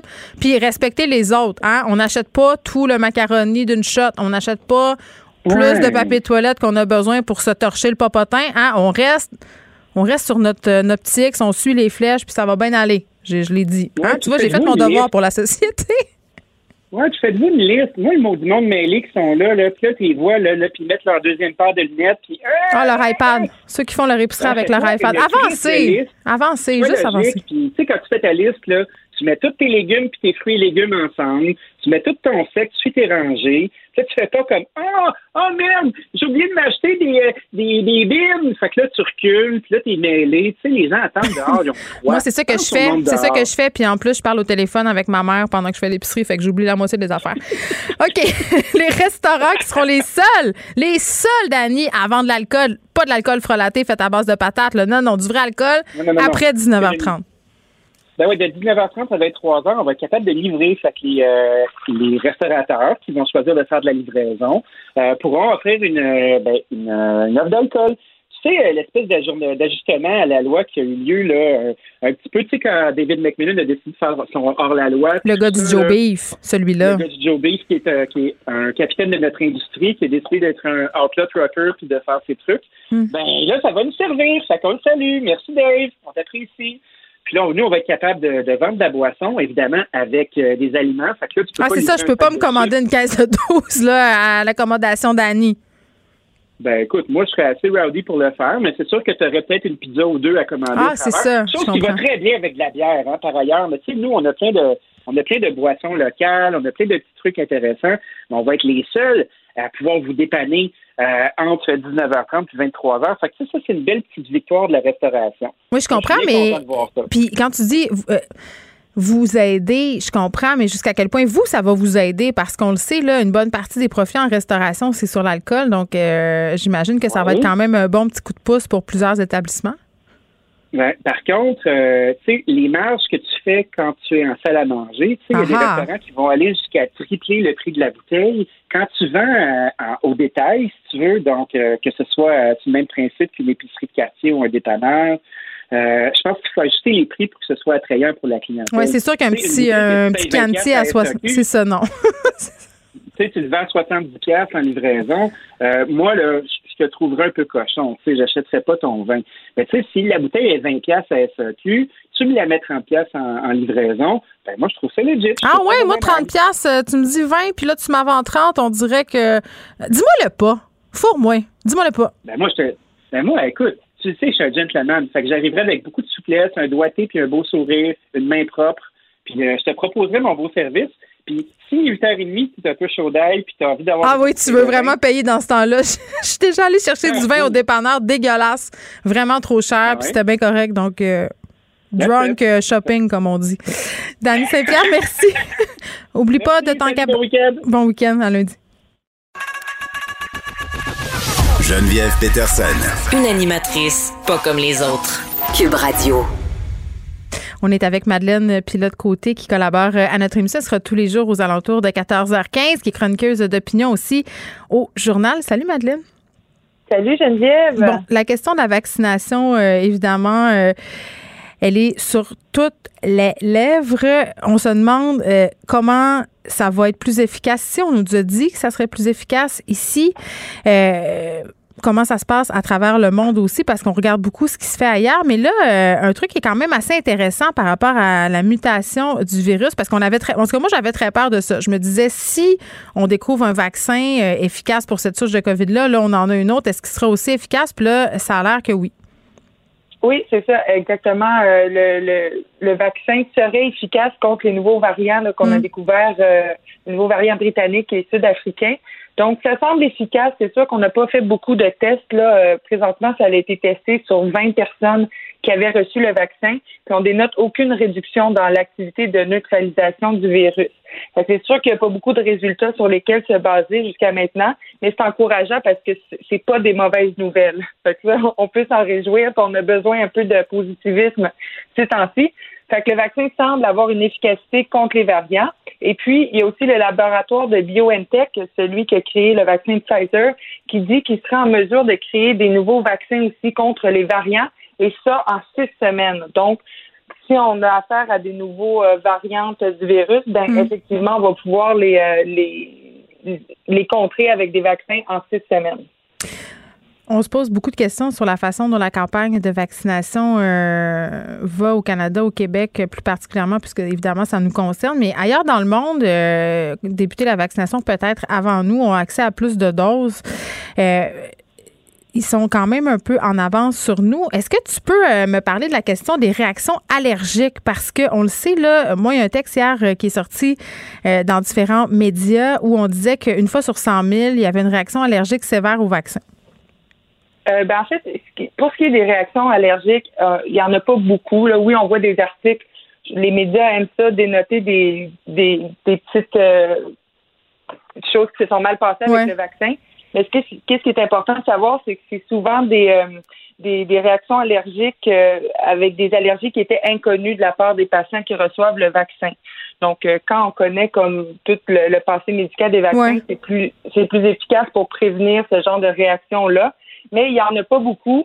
Puis je pense qu'il peut en avoir aussi pour d'autres vaccins. Donc, faut pas s'inquiéter pour ça. Là, c'est pas alarmant. Et là, au Canada, on dit qu'on va accélérer la cadence au niveau de la vaccination?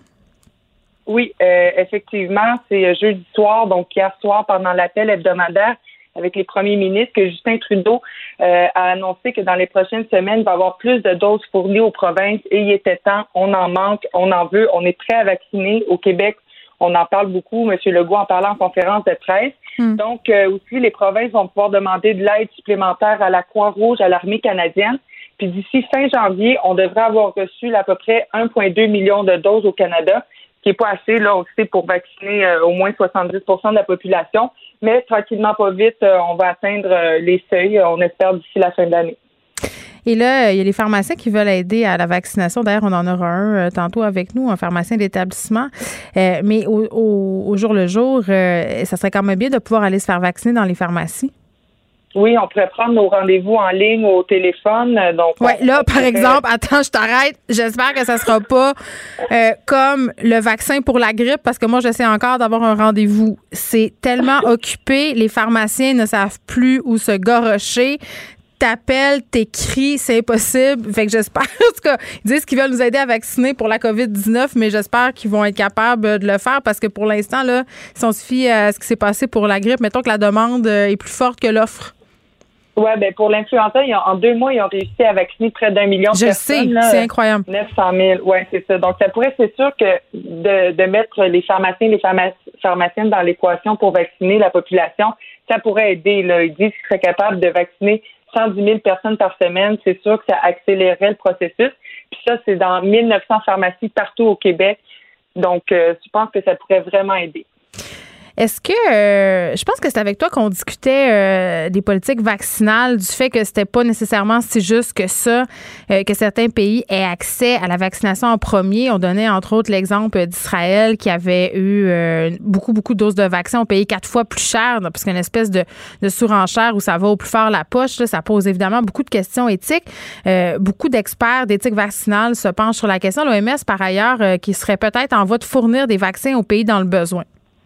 Oui, donc pour les pays plus pauvres qui vont recevoir des doses de vaccins entre la mi-janvier et la mi-février selon l'OMS.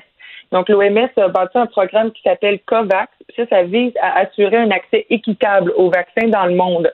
Donc on va espérer là, que le programme pourra procurer assez de doses pour vacciner 20% de la population des pays participants. Les pays mmh. participants, c'est les 92 euh, pays les plus pauvres dans le monde. Euh, donc 20% de leur population d'ici la fin de l'année. Bon, on sait que 20% c'est pas assez pour enrayer euh, le virus, mais c'est un début. Puis une autre bonne nouvelle à ce niveau-là, il y a 172 candidats vaccins qui attendent leur essai sur des humains. Fait qu'on va bientôt avoir un vaste réservoir de vaccins. La distribution va se faire de façon plus rapide. Bon, évidemment, cette semaine, il y a eu des nouvelles fort importantes. Je pense que c'est un euphémisme de dire qu'il y a eu une éclipse médiatique avec le coup d'État euh, au Capitole à Washington et aussi avec cette annonce euh, des mesures de confinement euh, plus sévères, des nouvelles anciennes mesures, comme je les appelle, et du couvre-feu. Quand il se passe des événements comme ça, beaucoup d'autres nouvelles qui passent sous le radar et tu avais envie de nous en présenter quelques-unes. Oui, définitivement. Il y a la coalition Main Rouge qui presse le gouvernement du Québec pour qu'ils investissent 10 000 dollars euh, annuellement dans les services publics et, sociaux. On sait que ça va vraiment pas bien pour les services publics et les services sociaux, puis on l'a encore plus vu en pandémie. Là, ça a accentué les inégalités sociales. Donc, c'est qui qui fait partie de la coalition Main Rouge?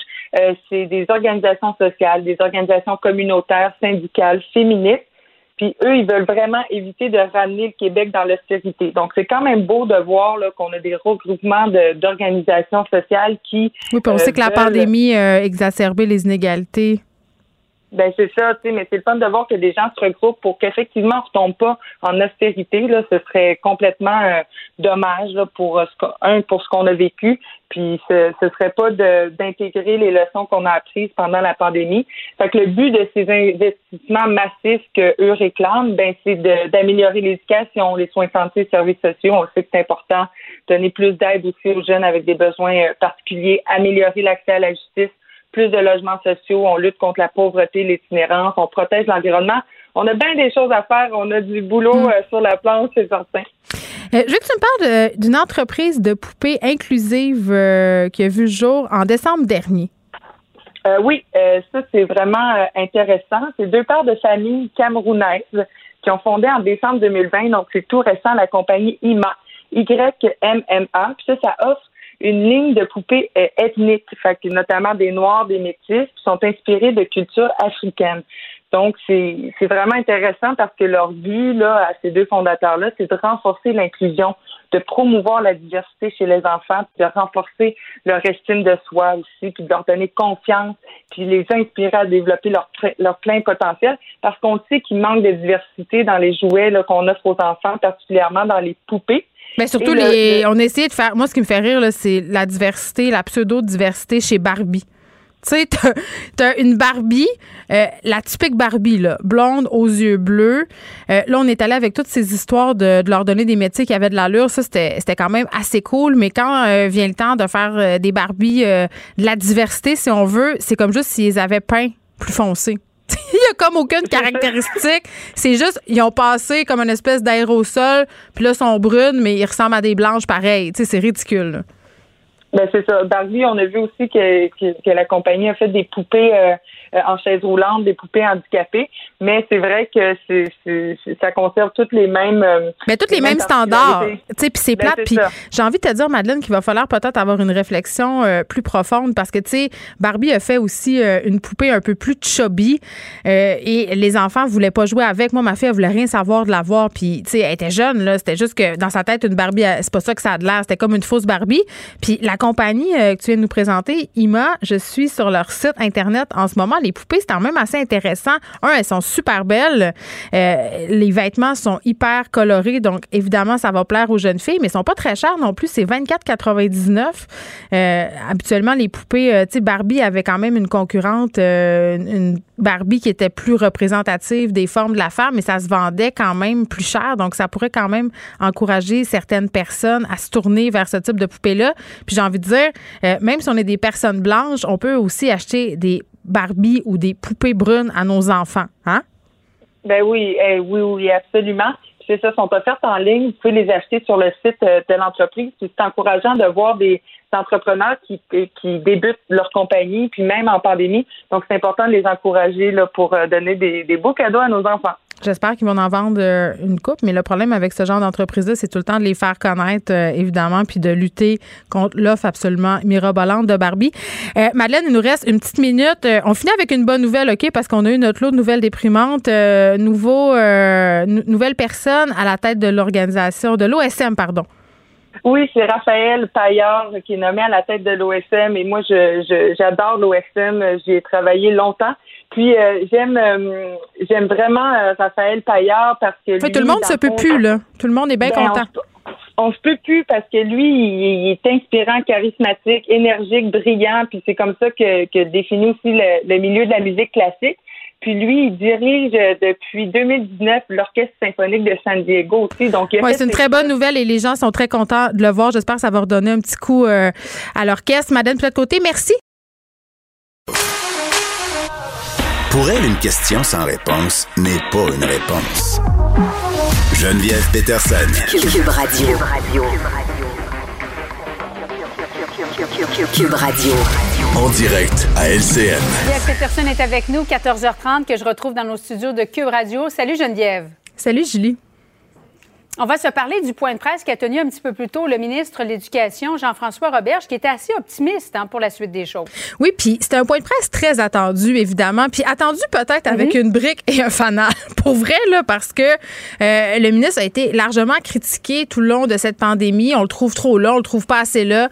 J'ai comme l'impression euh, qu'il peut pas gagner, mais, mais vraiment, euh, j'ai quand même trouvé que de présenter ça comme il le fait, euh, presque comme une réussite, j'ai trouvé ça un petit peu déconnecté. Je parlais tantôt euh, avec le président de la Fédération des établissements d'enseignement qui me disait que de leur côté, ils accueillaient quand même ce point de presse-là de façon positive parce qu'il y a des annonces qui vont beaucoup aider. Puis là, commençons par les bonnes nouvelles, pour vrai, là, parce qu'on en a bien besoin. C'est vrai que de repousser euh, pour les écoles qui en auront besoin le bulletin à plus tard. C'est vrai que d'annuler les examens du ministère. C'est vrai que de dire que le deuxième bulletin va compter plus que le premier. Ça vient soulager euh, et les enseignants et les parents et les enfants parce que la pression était très, très grande. Après, moi, je pose la question, est-ce que ça va être suffisant pour rattraper le retard? On a des élèves qui sont en grande difficulté, même des élèves qui allaient bien, là, des enfants qui n'avaient pas de difficulté à l'école, qui fonctionnaient bien. Euh, tu sais, un, un élève tout à fait fonctionnel, tout à coup, ces enfants-là, pour certains d'entre eux, se mettent à avoir des défis particuliers, trouvent ça difficile euh, de raccrocher, d'accrocher. Tu sais, on, ayons une petite pensée pour les étudiants du secondaire là, qui, en ce moment, euh, doivent passer la journée devant leurs écrans à écouter des cours. Tu sais, c'est difficile et je sais pas comment on va pouvoir euh, rattraper tout ça. Mais quand même, ce sont des bonnes nouvelles. En même temps, pour ce qui est du bulletin, on ne connaît pas encore la nouvelle pondération, hein, parce que si c'est 30% pour le premier bulletin, 70% pour le deuxième, Ben- ben, ça va être énormément de pression pour la deuxième portion de l'année, alors qu'on ne sait pas ce qui va advenir non plus de la deuxième vague. Y aura-t-il une troisième vague, la suite des choses? Euh, On va parler au ministre un petit peu plus tard, mais j'ai hâte de, de connaître la pondération. Ben euh, oui, puis la pondération, tu as raison de le souligner, on ne la connaît pas encore. Puis on parlait de la pression Mhm. euh, qui est mise, qui va être en quelque sorte soulagée. Ben moi, je suis pas sûre que si tu me dis que le deuxième bulletin, il, va, il vaut pour 70% de la session ou de l'année, ben moi, je suis pas sûre que ça Ouais. m'en enlève euh, de la pression. Puis là, il y a la fameuse question de la ventilation aussi, là, parce que ça, c'était très, très attendu. Euh, le ministre, le gouvernement est critiqué par les oppositions à ce sujet-là. Là, on nous dit qu'on a fait des tests. On nous dit que la majorité des locaux passent le test, qu'on va continuer à ventiler manuellement, hein, comme en 1918. Là, on va ouvrir les fenêtres, alors que dans d'autres établissements anglophones, que dans les écoles privées, on, va utiliser des purificateurs d'air. Euh, je comprends qu'on nous souligne qu'il y a 3% des locaux euh, qui sont inadéquats. Puis là, ce qui est drôle, c'est qu'on nous dit, ben, on a juste à pas les utiliser ou à réduire la taille des groupes. Euh, le parc immobilier, surtout dans les grandes villes, au niveau des écoles, c'est pas tout à fait ça, hein, Julie? Donc, ça va être compliqué. Où est-ce qu'on va les mettre, ces élèves-là? On peut pas euh, créer euh, des nouveaux locaux. Les roulottes, je pense qu'ils sont à pleine capacité. donc, ça aussi, moi, j'ai, je sais plus à quelle enseigne loger par rapport à la question de la ventilation. C'est comme si on avait un consensus scientifique assez large d'autres études qui viennent se contredire. Puis tu sais, je te disais hier, on renvoie nos enfants lundi à l'école pour le primaire. Il y a quelque chose de rassurant, mais il y a quelque chose d'inquiétant. Je suis pas sûre que moi, là, comme parent, avec ce que j'ai entendu aujourd'hui, je suis rassurée par rapport à la ventilation. Je comprends, on va faire porter un masque, mais le masque pas une panacée non plus, surtout au primaire. Là, non, c'est ça. Ben, c'est l'ensemble des mesures qui deviennent efficaces, pas seulement une mesure, mais ce qu'on disait aussi, c'est que les purificateurs d'air, comme le réclament à peu près tous les partis d'opposition, ça peut avoir un effet pervers. C'est-à-dire que s'il est mal installé, les fines gouttelettes qui sont en suspens pourraient commencer ah. à se promener et aller contaminer les autres.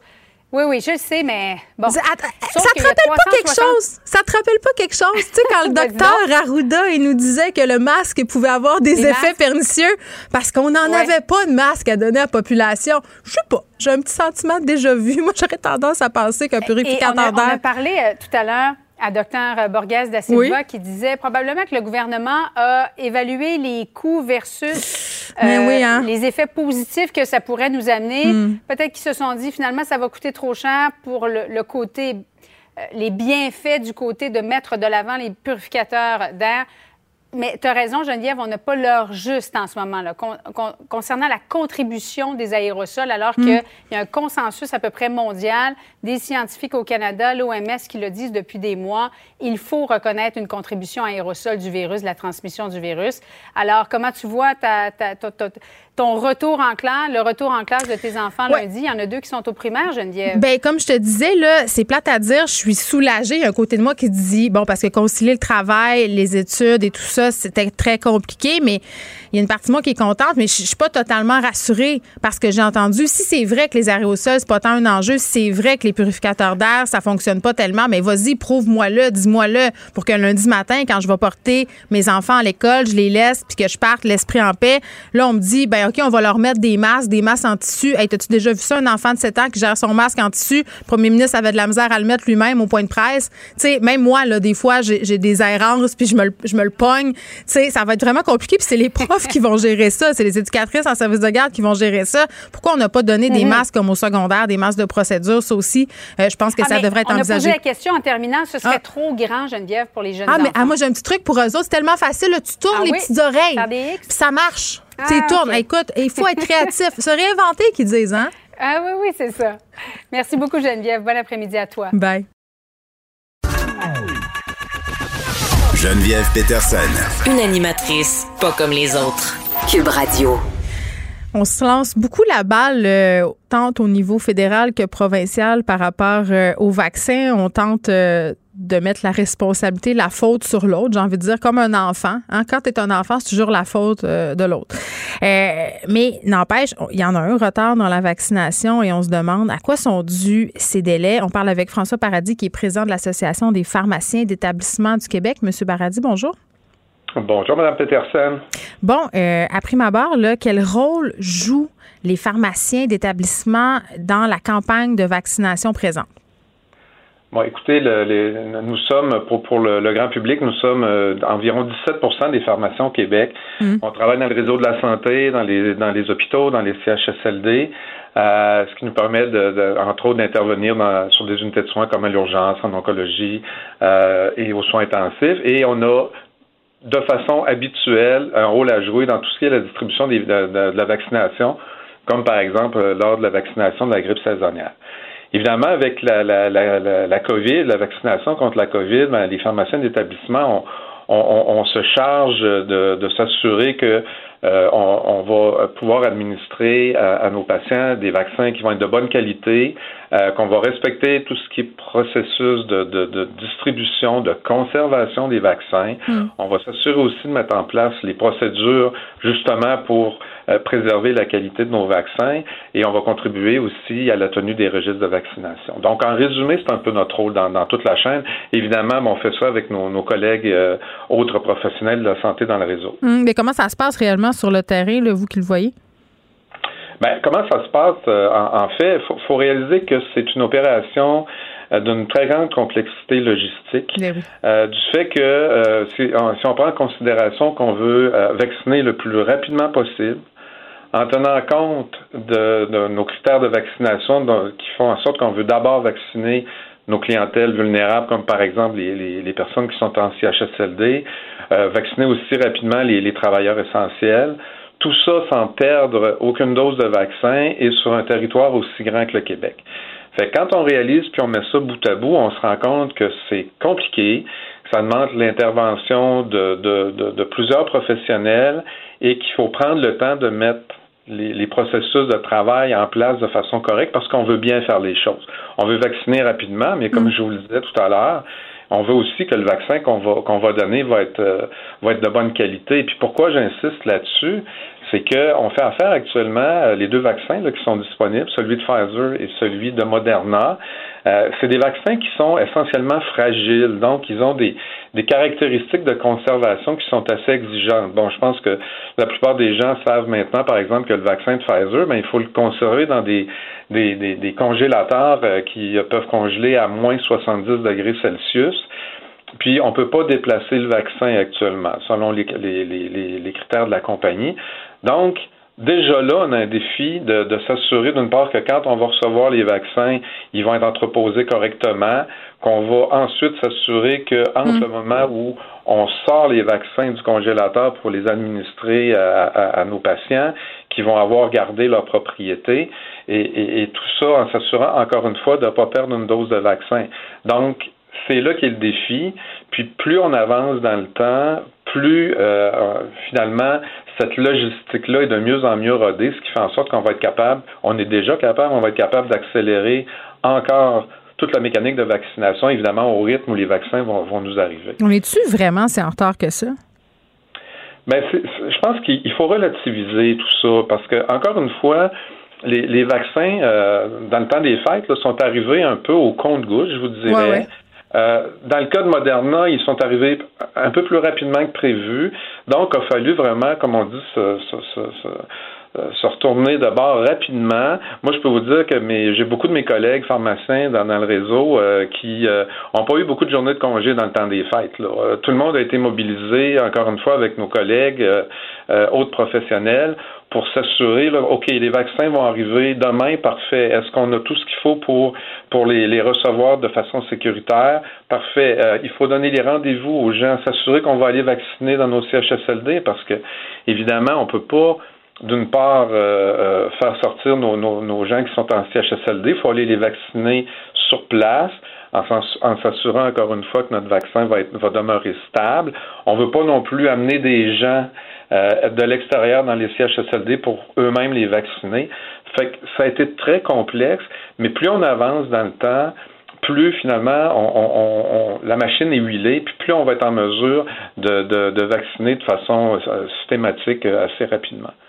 Bon, euh, on on a dit plus récemment euh, cette semaine qu'on n'avait pas atteint notre vitesse euh, de croisière. Puis en vous entendant, c'est bien évident que ça prend un certain moment pour s'adapter, notamment, j'imagine, à cause de la conservation de ce vaccin-là euh, qui a l'air compliqué. Est-ce que c'est majoritairement à cause de tout ça? C'est à cause justement du fait qu'on doit les garder, ces vaccins-là, à des températures très froides, que ça gêne le processus? Ben, c'est sûr que ça complique le processus. Je vous parlais tout à l'heure du vaccin de Pfizer qui, qui doit être conservé à moins 70. On ne peut pas le déplacer. Je vais vous donner un exemple. Dans beaucoup de situations, euh, dans le temps des fêtes, ben, il a fallu que ces congélateurs-là, on les installe dans, les dans des CHSLD même, ce qui nous permettait de prendre les doses sur place puis de les administrer à la clientèle du CHSLD. Moderna, c'est différent. Moderna, on peut le garder à moins 20 mais ça peut pas dans le même congélateur que Pfizer parce que Pfizer congèle plus froid. Hmm. Moderna, on peut le déplacer, mais c'est dans des glacières avec, encore une fois, on maintient le moins 20. Fait que c'est évident que c'est plus compliqué de gérer tout ça que si, par exemple, on avait une, ampoule ou une seringue qu'on pourrait garder à la température de la pièce. Fait que c'est un élément, effectivement, qui vient euh, complexifier les choses. Puis, en passant, vous venez de parler d'adaptation. De, de, je vous dirais que c'est le mot clé actuellement. On mhm. doit faire preuve de beaucoup de capacité d'adaptation parce que tout ça est évolutif. Hein. Les directives changent rapidement, la science évolue rapidement. On en apprend de plus en plus sur le virus lui-même et sur nos vaccins. Donc, il faut être agile. Il faut être capable, de, encore une fois, de, modifier les pratiques en fonction de l'évolution des, dernières connaissances. Bon, au-delà du travail effectué avec les vaccins, les pharmacies d'établissement euh, jouent un rôle un peu méconnu, vous l'avez dit, mais comment ça se passe euh, pour vos membres durant cette deuxième vague? Euh, on avait une pénurie de pharmaciens d'établissement, non? Oui, on, a depuis euh, assez longtemps une pénurie de, pharmaciens d'établissements de santé. C'est à peu près un poste sur cinq dans le réseau actuellement qui n'est pas comblé. Donc, ça représente euh, déjà un défi au quotidien. Évidemment, euh, dans le dans le cadre de la pandémie, puis ça, ça fait depuis plusieurs mois, bien évidemment, on, y va avec les priorités, puis on se doit effectivement de participer à l'effort collectif actuel donc, euh, ça demande beaucoup d'investissement de temps euh, de la part des pharmaciens d'établissements de santé euh, pour arriver, d'une part, à, s'assurer que la vaccination va bien se passer, mais en même temps, s'assurer aussi qu'on joue notre rôle là, auprès de nos patients dans nos hôpitaux, parce que ces gens-là reçoivent des médicaments très complexes, des, des, médicaments injectables, parfois de la chimiothérapie. Fait qu'il faut être un peu capable de faire les deux à la fois, ce qui représente un défi quotidien, effectivement. François Paradis, merci, qui est président de l'Association des pharmaciens d'établissement euh, du Québec. Vous écoutez Geneviève Peterson. Cube Radio. On retrouve avec bonheur notre collaborateur Martin Geoffroy. Salut Martin. Salut Geneviève, bonne année. Bonne année à toi aussi. Écoute, euh, l'actualité t'offre sur un plateau d'argent euh, des possibilités pour faire entendre un message que tu tentes tant bien que mal de faire passer depuis de nombreuses années. Euh, on se parle aujourd'hui évidemment de ce qui s'est passé cette semaine à Washington, cette, invasion pardon, par des militants pro-Trump du Capitole américain. Puis vraiment, bon, on, on, le voit comme une attaque politique, entre guillemets, c'en est une, mais toi, tu dis que c'est aussi une attaque euh, euh, qui, en fait, c'est un, phénomène qui est psychologique, qui est théologique et qui est eschatologique aussi. Et oui, euh, moi, je dis que même, non, ça n'a ça, pas grand-chose à voir avec la politique. parce que ce sont des gens qui sont, on le, on le sait, là, en dehors de la réalité, qui se sont créés une réalité parallèle et euh, bon, l'eschatologie, euh, c'est quoi quand on dit que c'est quelque chose d'eschatologique? C'est des gens qui croient à la fin du monde. Euh, tout simplement. Dans toutes les grandes religions, on a ce qu'on appelle des, des prophéties, là, des, des, prévisions eschatologiques, c'est-à-dire des prévisions de fin du monde. Et pour beaucoup de gens, cette entrée-là, cette, cette certification-là, cette journée-là, était en fait la journée où on était pour avoir euh, ce qu'ils appelaient, euh, on était pour, pour avoir une tempête, ils appelaient ça une tempête. Vous savez, la dame qui est, la dame qui est décédée, là, Madame euh, Bobbitt, je pense qu'elle s'appelait, une ancienne Marines des États-Unis. Elle était convaincue que cette journée-là, il était pour avoir la tempête parfaite et qu'on était pour passer, et je la cite, de l'ombre à la lumière. Alors là, on n'est plus dans le politique, là on est dans l'eschatologique, on est dans la croyance de la fin du monde. Et quand vous êtes convaincu que la fin du monde arrive avec ces événements-là, ben vous êtes prêt à prendre les armes et à, attaquer quoi. Alors euh, c'est ça. Et ça, ça nous provient d'où? Ça nous provient de cette espèce de nouvelle euh, Église, euh, si on pourrait l'appeler comme ça, ou, ou religion qui sort de la réalité, mm. qui s'appelle QAnon et QAnon, en fait, c'est quoi? C'est, on peut, on pourrait, euh, ils sont convaincus aux États-Unis dans QAnon que les démocrates, par exemple, sont une élite pédosatanique. Donc, imaginez-vous, là, Geneviève, vous qui avez, euh, qui avez un ou deux enfants, je me souviens plus. Trois, trois. trois enfants. Je n'ai, je n'ai deux autres par mois, fait que ça fait cinq enfants en tout. Vous, vous chômez pas. Non, on a fait notre part pour le Québec de demain mettez-vous à leur place. Imaginez-vous que si vous, vous croyez ce récit-là de QAnon hein, et que les, les pédosataniques s'apprêtent à prendre le pouvoir, peut-être que vous seriez en train de, de cogner aux portes de l'Assemblée nationale, de vouloir défoncer les portes de l'Assemblée nationale aussi. Et c'est là que euh, euh, c'est grave parce qu'il n'y a pas moyen de raisonner avec avec euh, des croyances comme celle de QAnon. Puis quand on parle de QAnon, les gens se disent ah ben là Trump va être parti, ça va être Biden, que toutes les prédictions de QAnon se, se, s'effondrent finalement. Mais non, QAnon c'est un récit, ok? C'est un récit hmm. que vous pouvez interpréter de toutes sortes de manières et que chaque personne peut s'approprier. C'est ça je veux pas dire la beauté parce que c'est pas quelque chose de très beau, mais c'est vous qui êtes, qui êtes romancière, auteur, comprenez ce que je veux dire par un récit, oui. un récit euh, où tu peux mettre ce que tu veux dedans, puis tu peux l'interpréter comme tu veux. Puis c'est la, beauté d'un bon récit habituellement. Hein, c'est un récit que euh, qui laisse place à beaucoup d'interprétations, justement, qu'il n'y a pas une interprétation qu'on va dire euh, univoque. Fait qu'on peut l'adapter à sa sauce et légitimer toutes sortes de choses. C'est ça. Et à, partir à chaque fois où on pense que QAnon, les prédictions QAnon se sont pas réalisées, euh, ben, qu'est-ce qui arrive? Ben, il fait des, il dit, ben, finalement, les prédictions sont reportées, ça va arriver plus tard. Vous savez, ça me fait penser à quoi un peu? Ça me fait penser les, témoins de Jéhovah. Les témoins de Jéhovah, souvent, dans leur histoire, ont souvent annoncé la fin du monde. Euh, ils disaient, bon, en telle année, la fin du monde va arriver. Puis là, quand la fin du monde n'arrivait pas, on leur demandait, mais pourquoi la fin du monde n'est pas arrivée cette année-là? Ben, c'est juste parce qu'elle a été reportée en telle année dans 15 ans? Vous voyez, et ils ont fait ça trois, quatre fois pendant leur histoire, euh, reporter la fin du monde.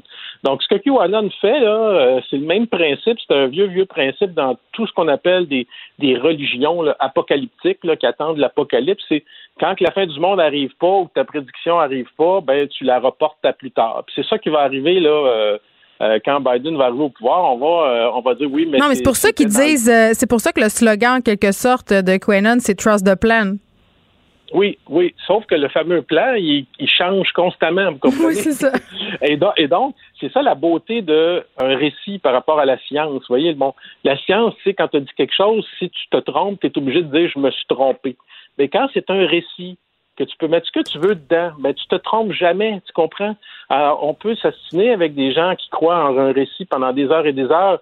À, chaque fois que tu penses que tu as t'as comme peinturé dans un coin un complotiste, ben, il change le récit, tu comprends? Et là, tu es complètement perdu, tu sais plus quoi faire, tu sais. Et, et euh, au Québec, OK? Parce qu'on veut parler. Il y a beaucoup de gens qui m'ont demandé dans les derniers jours qu'est-ce que ça fait au Québec, ces affaires-là? Mais c'était ben, On s'est dit, est-ce que ça pourrait.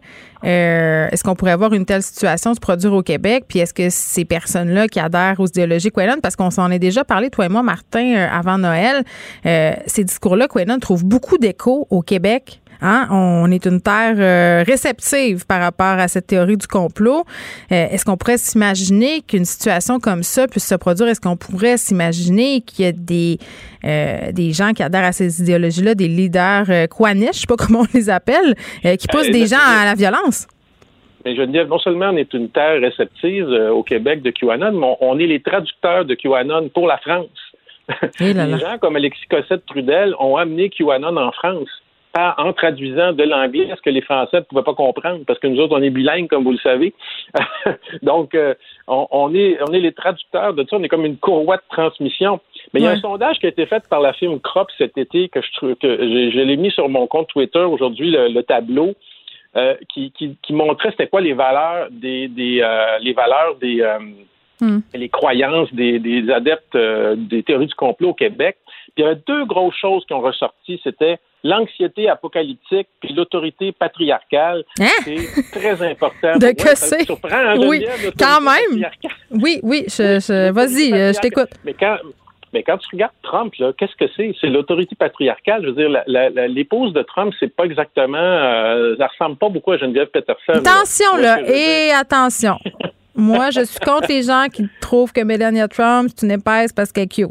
Faut pas dire ça. Ben, j'ai pas dit qu'elle était épaisse.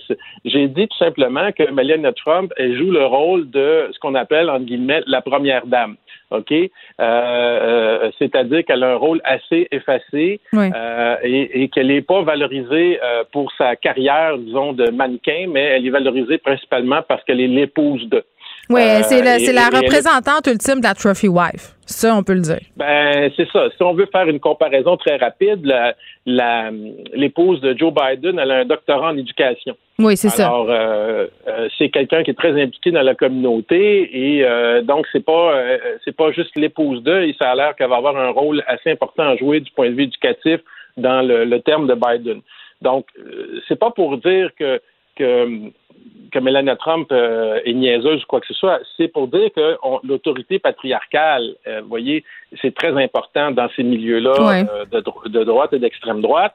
Et, mais aussi, là, je voulais revenir là-dessus, c'était dans le sondage de cet été, l'anxiété apocalyptique. c'est super important. Alors, c'est quoi l'anxiété politique? C'est ce qu'on disait tout à l'heure, c'est la peur de la fin du monde. OK? Donc, nos complotistes québécois, tout comme ceux euh, des États-Unis, ont peur de la fin du monde. Il y a beaucoup de gens là-dedans, puis je les regarde sur les réseaux sociaux, qui ont des prophéties, là, puis qui pensent que la fin du monde s'en vient, là. OK, qui pensent que la pandémie, ben, c'est un peu comme la, la, la, la plague, la plague. et, et, et, donc, euh, et donc euh, ce que je veux dire, c'est que quand tu as une anxiété apocalyptique, que tu penses que la fin du monde s'en vient, t'es plus porté à passer à l'action. Je sais pas si tu vois ce que je veux dire. Mais oui, parce que tu n'as rien à perdre, puis en même temps, c'est assez paradoxal. Martin, là, t'en conviendras, ils sont en train de la. Ils sont en train, entre guillemets, d'en orchestrer une, une fin du monde. Tu sais? Ben, ils sont en train, en tout cas, d'orchestrer jusqu'à une certaine manière la, propre la, fin de comment je pourrais dire, de, leur propre euh, croyance. Exact. Parce que ça leur donne pas beaucoup de crédibilité. Effectivement, ça a eu l'effet inverse. Euh, aux États-Unis, en tout cas. Et euh, écoute, en, Géorgie, tu as deux sénateurs démocrates qui ont gagné pour la mm. première fois depuis une bonne vingtaine d'années, qui va donner le contrôle aux démocrates. Donc, c'est sûr. Mais moi, j'ai très peur. J'ai très peur, surtout aux États-Unis, dans les, prochaines années, euh, parce que tu peux t'imaginer qu'il y a des gens là-dedans qui vont être désespérés, qui risquent de commettre des gestes euh, qui sont graves. On connaît euh, la propension aussi des Américains pour les groupes paramilitaires, mais tu disais tantôt la question de l'adaptabilité du récit. c'est un exemple super intéressant puis concret, je pense qu'on peut donner à nos auditeurs. dès qu'il y a eu cette, cette invasion dans le Capitole américain, tout de suite, il y a des théories qui ont, qui ont commencé à circuler comme quoi, parmi les manifestants, se trouverait beaucoup d'antifa. en fait, que les, les, les patriotes, entre guillemets, les pro-Trump, auraient été infiltrés par des militants d'extrême gauche pour les faire mal paraître. Ça a été euh, quand même, ça a circulé beaucoup, beaucoup. Là. À chaque fois que euh, quelque chose tourne mal pour les gens d'extrême droite, c'est la faute des antifas qui les ont infiltrés. Ça, ça on le sait. Euh, on voit ça souvent. Mais pour te dire comment au Québec, quand même, on a des gens aussi qui sont considérés comme relativement dangereux, qui sont dans cette mouvance-là. Mario Roy, OK, s'est fait bannir sa page Facebook hier à jamais par Facebook. Et Mario Roy, pour ceux qui ne le connaissent pas, c'est quelqu'un qui, euh, qui à l'automne, euh, voulait faire des arrestations citoyennes, voulait euh, arrêter et destituer et mettre en prison. Il veut toujours d'ailleurs ça d'ailleurs. Mais il enjoint aussi les gens à, être violents envers les journalistes. Oui, à se révolter, à faire des arrestations citoyennes, il les pousse en avant, tout ça. Et pour, te montrer la réaction de Facebook, euh, fermer sa page définitivement, et ça leur prend du temps à fermer des pages euh, Facebook. Euh. et donc, je, pense que ce qui est arrivé aux États-Unis a une influence directe là-dessus, parce que ça fait longtemps que Mario Roy se promène sur sa, page Facebook. Et donc, ça veut dire que Facebook considère que cette personne-là est un, partisan de Trump, ce qu'il est, et qu'il pourrait essayer de faire la même chose au Québec ici. Et donc, on en a des gens comme ça ici qui aimeraient bien. Euh, euh, moi, j'ai vu une euh, une des, des, des, des, des, grandes prêtresses, je dirais, de ce mouvement au Québec, Amélie Paul, sur son compte Twitter, applaudir l'attaque du Capitole, puis de dire qu'au Québec, ça se passerait pas parce que les Québécois étaient trop poudre mouillés pour le faire. Alors, qu'est-ce que c'est ça? Mais qu'est-ce que, les autorités font avec ça? à un moment donné, il va falloir qu'ils agissent. Ben, c'est qu'aux États-Unis, on commence à se réveiller. Hein? Euh, le président Biden a parlé ah. de sédition, a parlé d'insurrection. Euh, vous savez qu'au Québec, on a déjà eu euh, la loi des mesures de guerre en 1970. comment le gouvernement canadien avait fait pour invoquer la loi des mesures de guerre? Ben, c'est qu'il disait hmm. qu'il y avait une insurrection appréhendée. Euh, moi, je pense qu'aux États-Unis, il y avait une insurrection pas mal appréhendée. Colin, hey, Amélie Paul, 11 euh, 000 abonnés sur Twitter euh, qui tweet des choses comme une petite rébellion de temps en temps est une bonne chose. Un homme qui ne lit jamais, plus cultivé qu'un homme qui ne lit que les journaux. Les institutions bancaires sont plus dangereuses pour nos libertés que des armées entières prêtes au combat.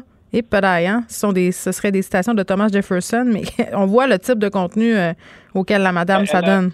Euh, quand elle parle des banques là, qui nous contrôleraient, cette espèce mm. d'élite mondiale, vous savez, c'est le même discours que le gars euh, qui était euh, déguisé en, chanteur de Jamiroquai, euh, qui est allé avec les cornes, là, puis la, peau de bête sur la tête. Je sais pas si vous vous souvenez. Ah, je pense qu'on s'en souvient. on va s'en souvenir longtemps. Ben, lui, lui j'ai vu quelques entrevues avec lui, exactement ce même discours-là. Il a dit que le plan va bon train. Ça, c'est ça qu'ils disent. Ben le plan va bon train. le discours des banques qui contrôlent euh, Hmm. le, le- mondialement, tout ça. Et ça, c'est un, un discours là, que moi j'ai vu dès la fin des années 90 euh, chez les bérets blancs à Rougemont, une secte intégriste catholique qui est, pas loin de chez nous, que j'étudiais à l'époque. C'est pas nouveau, là, ces théories de la conspiration-là. C'est juste que avec c'est- c'est des récits justement euh, apocalyptiques de fin du monde qui font en sorte qu'ils peuvent être recyclés constamment, mais c'est toujours les mêmes. On les revoit à, à différentes époques sous différentes formes. Euh, puis donc, euh, pour moi, ces personnes-là, euh, parce qu'ils, euh, bon, dans le cas d'Amélie Paul, c'est quelqu'un pour moi qui est, qui est très dangereux parce que euh, elle est férocement anti-science. C'est, se dit naturopathe. Euh, euh, vegan, euh, vegan, ça c'est correct, là, mais je veux dire, elle, elle se dit naturopathe, puis elle, elle, elle est enfermement anti-vaccin et anti-science. Et à un moment donné, ben, on peut pas, on peut pas discuter, tu comprends, avec des gens qui. Mais non, mais c'est un euh, système de croyances. Je veux dire, tu peux pas, euh, tu peux pas leur faire entendre raison. C'est des croyances profondes euh, et c'est ça qui fonctionne et c'est ça qui fait que, que ça pousse des gens à mener des actions comme celles qu'on a vues plus tôt cette semaine à Washington. Martin Geoffroy, merci. On te retrouve euh, vendredi prochain. Eh oui, bye bye. Vous écoutez Geneviève Peterson. Cube Radio. Le, le commentaire de Olivier Primo, un entrepreneur pas comme les autres. Bon, c'est la journée euh, des retrouvailles. Salut Olivier. Ça fait longtemps. Bonne année. Écoute, bonne année à toi aussi. Elle commence raide. c'est ce que j'ai envie de dire. Raide? C'est, pas raide. Ça, j'appelle ça. Elle commence, commence tough. Elle Non, mais oui. je disais au début de l'émission que j'aimerais prendre la petite pilule qui fait que je me réveille en 2022. Tu sais, vaccinée puis tout, là. Ça n'a pas d'allure. C'est, drôle parce que, tu sais, ça fait des mois et des mois qu'on se dit, vas-tu finir l'année? Non seulement elle, commence pareil, mais non seulement je pense qu'elle commence pire. Est-ce que tu étais comme moi, tu voyais passer les vœux de nouvel an de tes amis sur les médias sociaux puis t'es trouvé naïf? Ouais, c'était comme, j'étais, j'étais, tu sais quoi, il y a juste un mot pour décrire tout ça. Déception. C'est tout. J'ai, j'ai rien d'autre à dire de ça. On va avoir une, au moins une demi-année aussi catastrophique que qu'on vient, qu'on vient de passer. Puis je- ça me décourage un peu, mais là, regarde, aujourd'hui, il fait soleil, il fait beau, puis je m'en vais en ski. Fait que, Moi, ça m'étonne que le pas. Avoue-moi avoue -moi, là que t'étais en ski avant de me parler, là, puis que tu t'es arrêté en bas d'une pente pour me jaser ça. Je suis présentement en ski, je suis allé dans mon auto. Je savais tellement. OK. Voilà. Oli, j'avais hâte de te parler euh, pour plein de raisons. Un, je t'aime, mais deux, euh, tu fais partie de ce qu'on appelle euh, la clique des influenceurs Tequila et Neken, pas le temps de niaiser. Oui. Et là, j'avais hâte de savoir ce que tu pensais avant qu'on se penche euh, sur le couvre-feu. Là. Euh, Est-ce que tu as pensé de tous les influenceurs qui s'en allaient dans le sud et qui, puis même, on sort du sud, là, qui faisaient, euh, qui ont fait des parties de Noël, qui se sont réunis parce qu'on sait qu'une des raisons pour lesquelles on est rendu là, c'est qu'il y a 46% des Québécois qui ont vu leur famille pendant le temps des fêtes. Puis il y en a qui se sont montrés sur les réseaux sociaux, qui n'étaient pas gênés. Fait que là, tu me mets au bat direct de même. là, Faut que Bang, bing, boom. Ah ouais, ah ouais, 2021, Euh, let's go. je vais te dire de quoi. Parce que c'est pas interdit. Moi, pour le vrai, ça me reste, ça me laisse un peu indifférent. Mais gardons-nous une petite gêne. Comme on est-tu obligé de montrer ça partout sur les réseaux sociaux? Premièrement, les rassemblements interdits qui ont été montrés dans les stories puis tout ça pendant Noël, ça c'est une vraie honte. Ils devraient tous pogner un ticket toute la gang. Ben, c'est honteux, puis t'es juste cave si tu penses que ça va pas se revirer contre toi. C'est un cave. C'est juste un cave. Puis j'ai, moi, je suis énormément de personnes qui ont fait ça. Puis là, j'avais pas le goût de partir une, une troisième guerre mondiale sur mon Instagram, fait que je l'ai pas fait.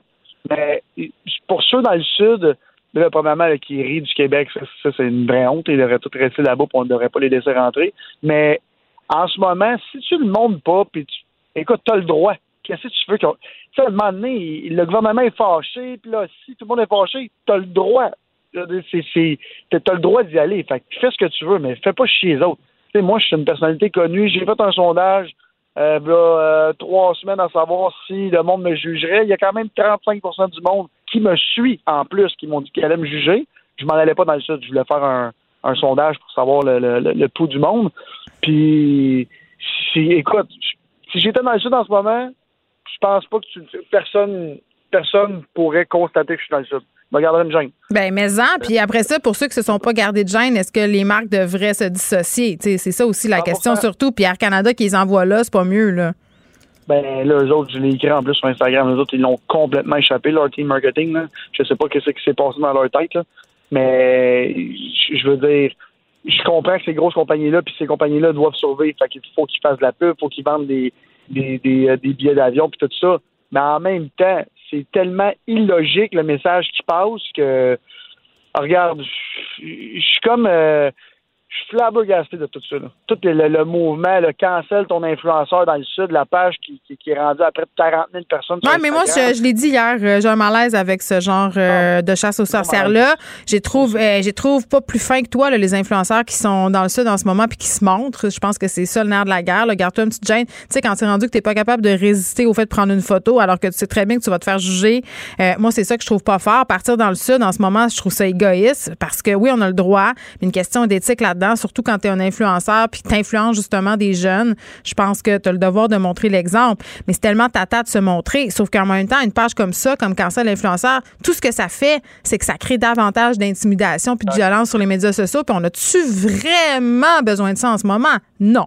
je pense pas qu'on a besoin de tout ça. Puis en même temps, je pense que si tu t'en vas dans le sud en ce moment, puis tu es un influenceur, puis tu vis de ça, puis tu te montres, tu as un problème. Tu as un gros, gros problème d'attention. Mais c'est pas juste ça. Ils ont Euh, perdu leur revenu, ce monde-là. Tu peux-tu vraiment en vouloir à une fille euh, qui sait plus quoi faire parce que justement, elle peut plus aller nulle part, de se faire payer par Air Canada, de prendre l'argent puis d'y aller quand on sait à quel point ils ont perdu du cash?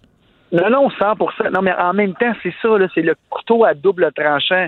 T'es l'influenceur ou influenceuse, t'as t'as- t'as plus de revenus et là, tu te fais offrir ça. Fait que là, qu'est-ce que tu dis? Tu sais que tu vas te faire juger. Parce que là, en ce moment, là, qui arrive, c'est que c'est pas la minorité du monde qui juge. C'est la majorité. Puis tout le monde se le dit entre les.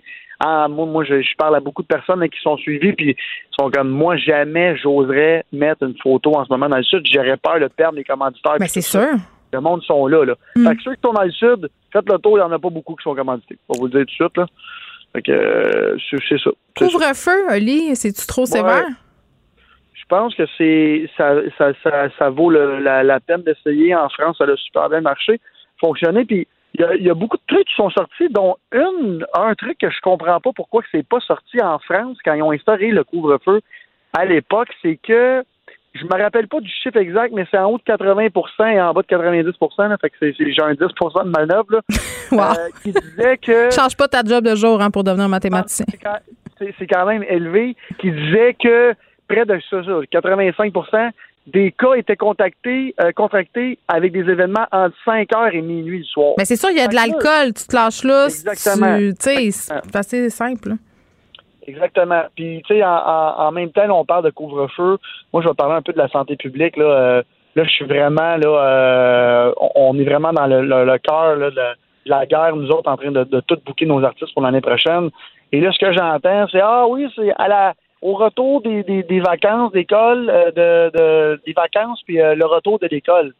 Fait que, tu sais, pour les gros événements, c'est sûr, ils se disent au mois de septembre, qui qui va faire des festivals, tout le monde retravaille, puis tout le monde recommence à l'école. Fait que, tu sais, c'est- encore une fois, là, je suis content, au moins, c'est pas deux poids, deux mesures. On va pas imposer un couvre-feu puis rouvrir des parties de 5000 personnes au début de l'année. Fait que, tu sais, moi, je pense que le couvre-feu, c'est bon. Euh, pour la santé mentale, ça va faire très, très mal. Je, puis, je sais pas si tu as remarqué comme moi, là, mais depuis un mois, depuis le temps des fêtes, là, c'est c'est fou les messages qu'on voit passer partout. Ah, je sais pas si j'ai remarqué. En qu'est-ce que t'en penses? Tu penses-tu, hein? Ah, c'est ça. Non, non, mais c'est ça. Non, je. Que, que la santé mentale et tout ça. Ouais, les, les gens de la misère, un petit peu, je dirais ça. Ah, le- les, les gens sont en train de virer sur le top. Euh, bien sûr. Je je pense, regarde, moi, j'ai jamais autant skié. Là, je Mais c'est clair, moi aussi, je me garoche dans le sport, puis c'est ça que j'expliquais à mes enfants hier. faut sortir parce qu'à un moment donné, ça n'a plus de sens. Puis c'est quoi, je parlais avec quelqu'un au service à la clientèle cette semaine dans ma vie privée là, pour quelque chose, puis des formations professionnelles, j'y même, je me mets à y poser une couple de questions. Puis ce qu'il me dit, euh, parce que c'est un gars, il me dit, écoute, ça n'a aucun sens. Les gens se défoulent sur nous normalement aussi en temps normal, mais là, c'est sans commune mesure. Euh, ça m'arrive de, de carrément mettre fin à des appels parce que les gens sont excessivement violents, on reçoit des menaces, des insultes. La tension sociale est à son compte. Donc vraiment, euh, je reviens un peu à cette idée-là. Un compte comme Cancel Influenceur, Olivier, ça fait juste jeter de l'huile sur le feu. Je, je vois pas qu'est-ce que ça fait de constructif, honnêtement, à part euh, faire que Milady et compagnie se font intimider. Là, puis ça sert absolument à rien. À rien. À rien. À rien. T'as raison. T'as raison là-dedans, mais en même temps, tu sais, je vais me faire l'avocat du diable. Donc. Puis, si tu te fais, excusez l'expression, mais flaguer sur une genre de page comme ça, je comprends que ça fait de la bisbille, puis on veut pas de ça. Mais si t'es là, c'est parce que tu as une raison d'être là en ce moment. Fait que, tu sais, à un moment donné, on parle de la conscience sociale. Quand tu as choisi dans ta vie d'être un, un, un influenceur ou une influenceuse, il faut que tu comprennes que tu influences le monde et que l'image que tu projettes est ultra importante. Et je sais que tout le monde a la mémoire très courte. Exact. Mais euh, les compagnies à court terme vont peut-être, oui, peut-être pas s'afficher avec eux, mais à long Ah, terme. ça va revenir. On a tellement hâte de les retrouver dans leur plus simple appareil. Olivier Primo, merci. On se retrouve vendredi prochain. bon week-end. Bye. Bye. Geneviève Peterson. Elle réécrit le scénario de l'actualité tous les jours. Vous écoutez Geneviève Peterson. Cube Radio. Ah, Vincent, déjà, la fin de cette semaine rocambolesque. Hey, c'est vrai? Moi, je me disais. Pas fâché de ça. Je me disais, hey, tu sais, première semaine quand tu reviens de vacances, ça va être relax. Hey. Hein, on va prendre ça, hein, on va essayer de motiver le monde, nouvelle année. Là, bing, bang, boom. Mais c'est vrai que souvent, début, ouais, des- début janvier, on est en. La politique n'est pas vraiment recommencée. On est comme dans le prolongement de l'esprit des vacances. Ouais, il y en a qui vont en mettre un petit peu de Baileys encore dans leur café, mais là, pas cette année. Là, on a eu besoin de mettre du Baileys pour oublier qu'est-ce qui se passait. Oui, puis il faut pas oublier que euh, travers ça, on est en pandémie, là, à travers ce qui s'est passé au Capitole, puis aux États-Unis. Ici, Ouais. ça va pas très bien, mais aux États-Unis, c'est deux fois 4000 morts. Là. Ben oui, tu nous en parlais, euh, c'est vraiment terrible. Tu nous en parlais hier et je parlais avec notre nouveau collaborateur Guillaume Lavoie des conséquences possibles par rapport à ce qui s'est commis à Washington cette semaine, des conséquences sur Donald Trump. Évidemment, il y a des gens qui ont parlé de sédition, de trahison. On a parlé de destitution, le, le fameux impeachment. Là. Ça n'a Oui. pas trop marché la première fois. Là, on se disait, ça vaut-tu vraiment la peine? Parce que je pense que c'est le 20 janvier que tout ça va se régler. Oui, dans 12 jours. Là, on disait non, mais là, Ben là, ça va de l'avant. euh, ça va de l'avant euh, selon plusieurs sources. D'ailleurs, il faut dire Nancy Pelosi l'avait pratiquement dit. Mais euh, on va aller de l'avant chez les démocrates avec des articles pour euh, destituer Donald Trump. Ce serait déposé dès lundi. Donc, il pourrait y avoir un vote déjà en début de, en milieu de semaine parce qu'il faut comprendre, le- le- pour destituer un président à la Chambre des représentants, tout d'abord, on doit déposer des articles donc qui, qui montrent que le président doit être destitué. Et ça, il faut voter à, s- euh, à la majorité. Et ça, les démocrates l'ont déjà. Alors, ils peuvent voter l'impeachment, il n'y a pas de problème. Et ensuite, au Sénat, Sénat, c'est aux deux tiers. Alors, c'est pour cela que euh, Donald Trump avait été impeaché, pardonnez-moi l'ex- l'expression, l'an dernier, mais le Sénat l'avait acquitté par la suite. Donc là, le deux tiers est pas mal plus dur. Par contre, là, euh, évidemment, on se dit, est-ce que les républicains, euh, il n'y en a pas plusieurs qui vont vouloir destituer Trump? Est-ce que ben voyons, ça fait... je- non, mais attends, là, euh, parmi les républicains, beaucoup de rats quittent le navire, entre guillemets. Là, je- Oui, oui. Sauf que là, tu quittes non seulement. Mais mettons, t'es un rat, là. Ouais. OK? je T'as m'identifie, quitté- OK. Ouais, tu as fait ton Je mets dans outré. la peau rat, OK? Tu t'es collé à Trump, là, tu t'as fait ton, euh, ton petit speech où t'es outré. Mm. Euh, puis là, tu as passé dans, à travers toute l'information cette semaine. Mais là, je te dis, OK, là, faut que tu te lèves pour destituer Donald Trump, là.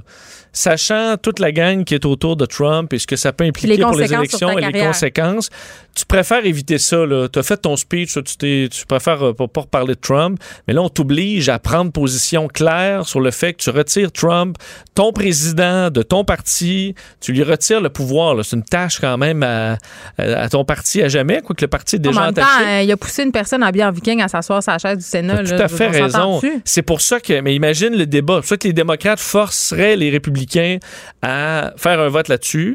Euh, et aussi, c'est que si jamais ça fonctionne, on comprend que Trump, il, c'est fini, là, il part. Mais si ça fonctionnait, admettons qu'assez de euh, républicains. C'est ça la petite passe, c'est les petits caractères écrits en bas du contrat. Il ne pourra pas se représenter. Ben, je pense. exactement. Alors, Ouais, pour c'est- 2024, c'est réglé. Mais ça, la question, est-ce que c'est vraiment à l'avantage des démocrates euh, de bloquer Donald Trump? À mon avis, c'est beaucoup plus à l'avantage des républicains de dire Hey, Trump, là, on, il peut plus revenir. On n'aura pas d'impact pendant quatre ans à faire des rallyes pour se représenter en 2024. On peut clore ce dossier-là et se rebâtir.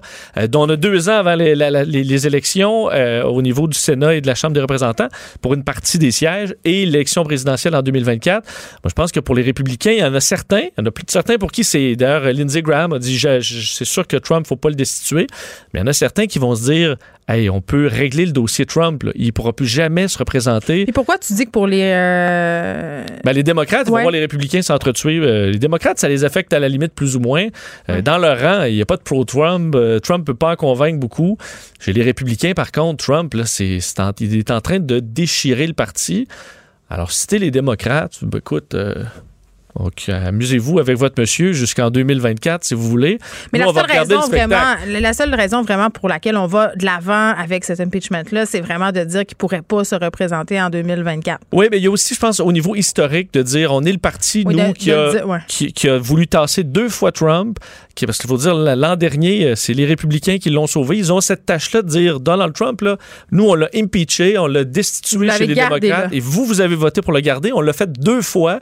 Je pense que dans l'histoire, les démocrates vont vouloir être ceux qui ont combattu ça au moins deux fois. Euh, il y a du jeu, c'est quand même d'un gros jeu politique. là. Mais, euh, Ah, et on sait que Nancy Pelosi a, a appelé euh, l'état-major pour s'assurer que Donald Trump n'ait pas un accès trop grand au code nucléaire et qu'on s'assure qu'il n'y ait pas de dérape si jamais il pète les plombs en fin de mandat. Là, on est rendu vraiment dans quelque chose de fou. Ben, Mais excuse-moi, Vincent. T'as là, raison. on est rendu dans quelque chose de fou. On s'en parle-tu? Parce que, il me semble, euh, plusieurs fois avec, avec Donald Trump, on a franchi le Rubicon de ce qu'on pensait. Oui, oui, et on ne l'aurait jamais voir de rassuré- notre sainte vie. Là. On aurait rassuré Nancy Pelosi sur le fait qu'il y a des, euh, de la vérification et que Donald Trump ne pourrait pas juste... euh, Il n'est pas tout seul à peser sur le piton. ne là. pourrait pas juste peser sur le piton et détruire en simple vengeance. Je pense pas qu'il irait jusque-là. Et Mike Pence est arrivé à la Maison-Blanche plutôt aujourd'hui. Est-ce que les deux hommes vont se revoir? Parce que c'était pas parlé. hein. Trump n'a jamais appelé Pence. Hey, ça va-tu? Ça jette un petit fret, hein? T'as failli mourir aujourd'hui. Euh, Il y a un fret. Ouais. Fait quand est-ce qu'on va savoir tout ça, là? Ben, euh, peut-être euh, dans, durant l'émission euh, du retour tantôt. Je vais surveiller Vous ça. avez toujours les meilleures histoires. Merci beaucoup, Vincent. On te retrouve dans quelques instants avec Mario Dumont. J'en profite pour remercier l'équipe ici, Sébastien Laperrière à la mise en onde, Frédéric Mocorle à la recherche, Luc Fortin, Maude Boutet. Ça a été une semaine recambolesque. Faut s'accrocher pour vrai. On espère que 2021, le reste va être plus calme, plus clément. On essaie de regarder en avant. On revient lundi Merci d'avoir été là. Mario Dumont suit dans quelques instants. Cube Radio.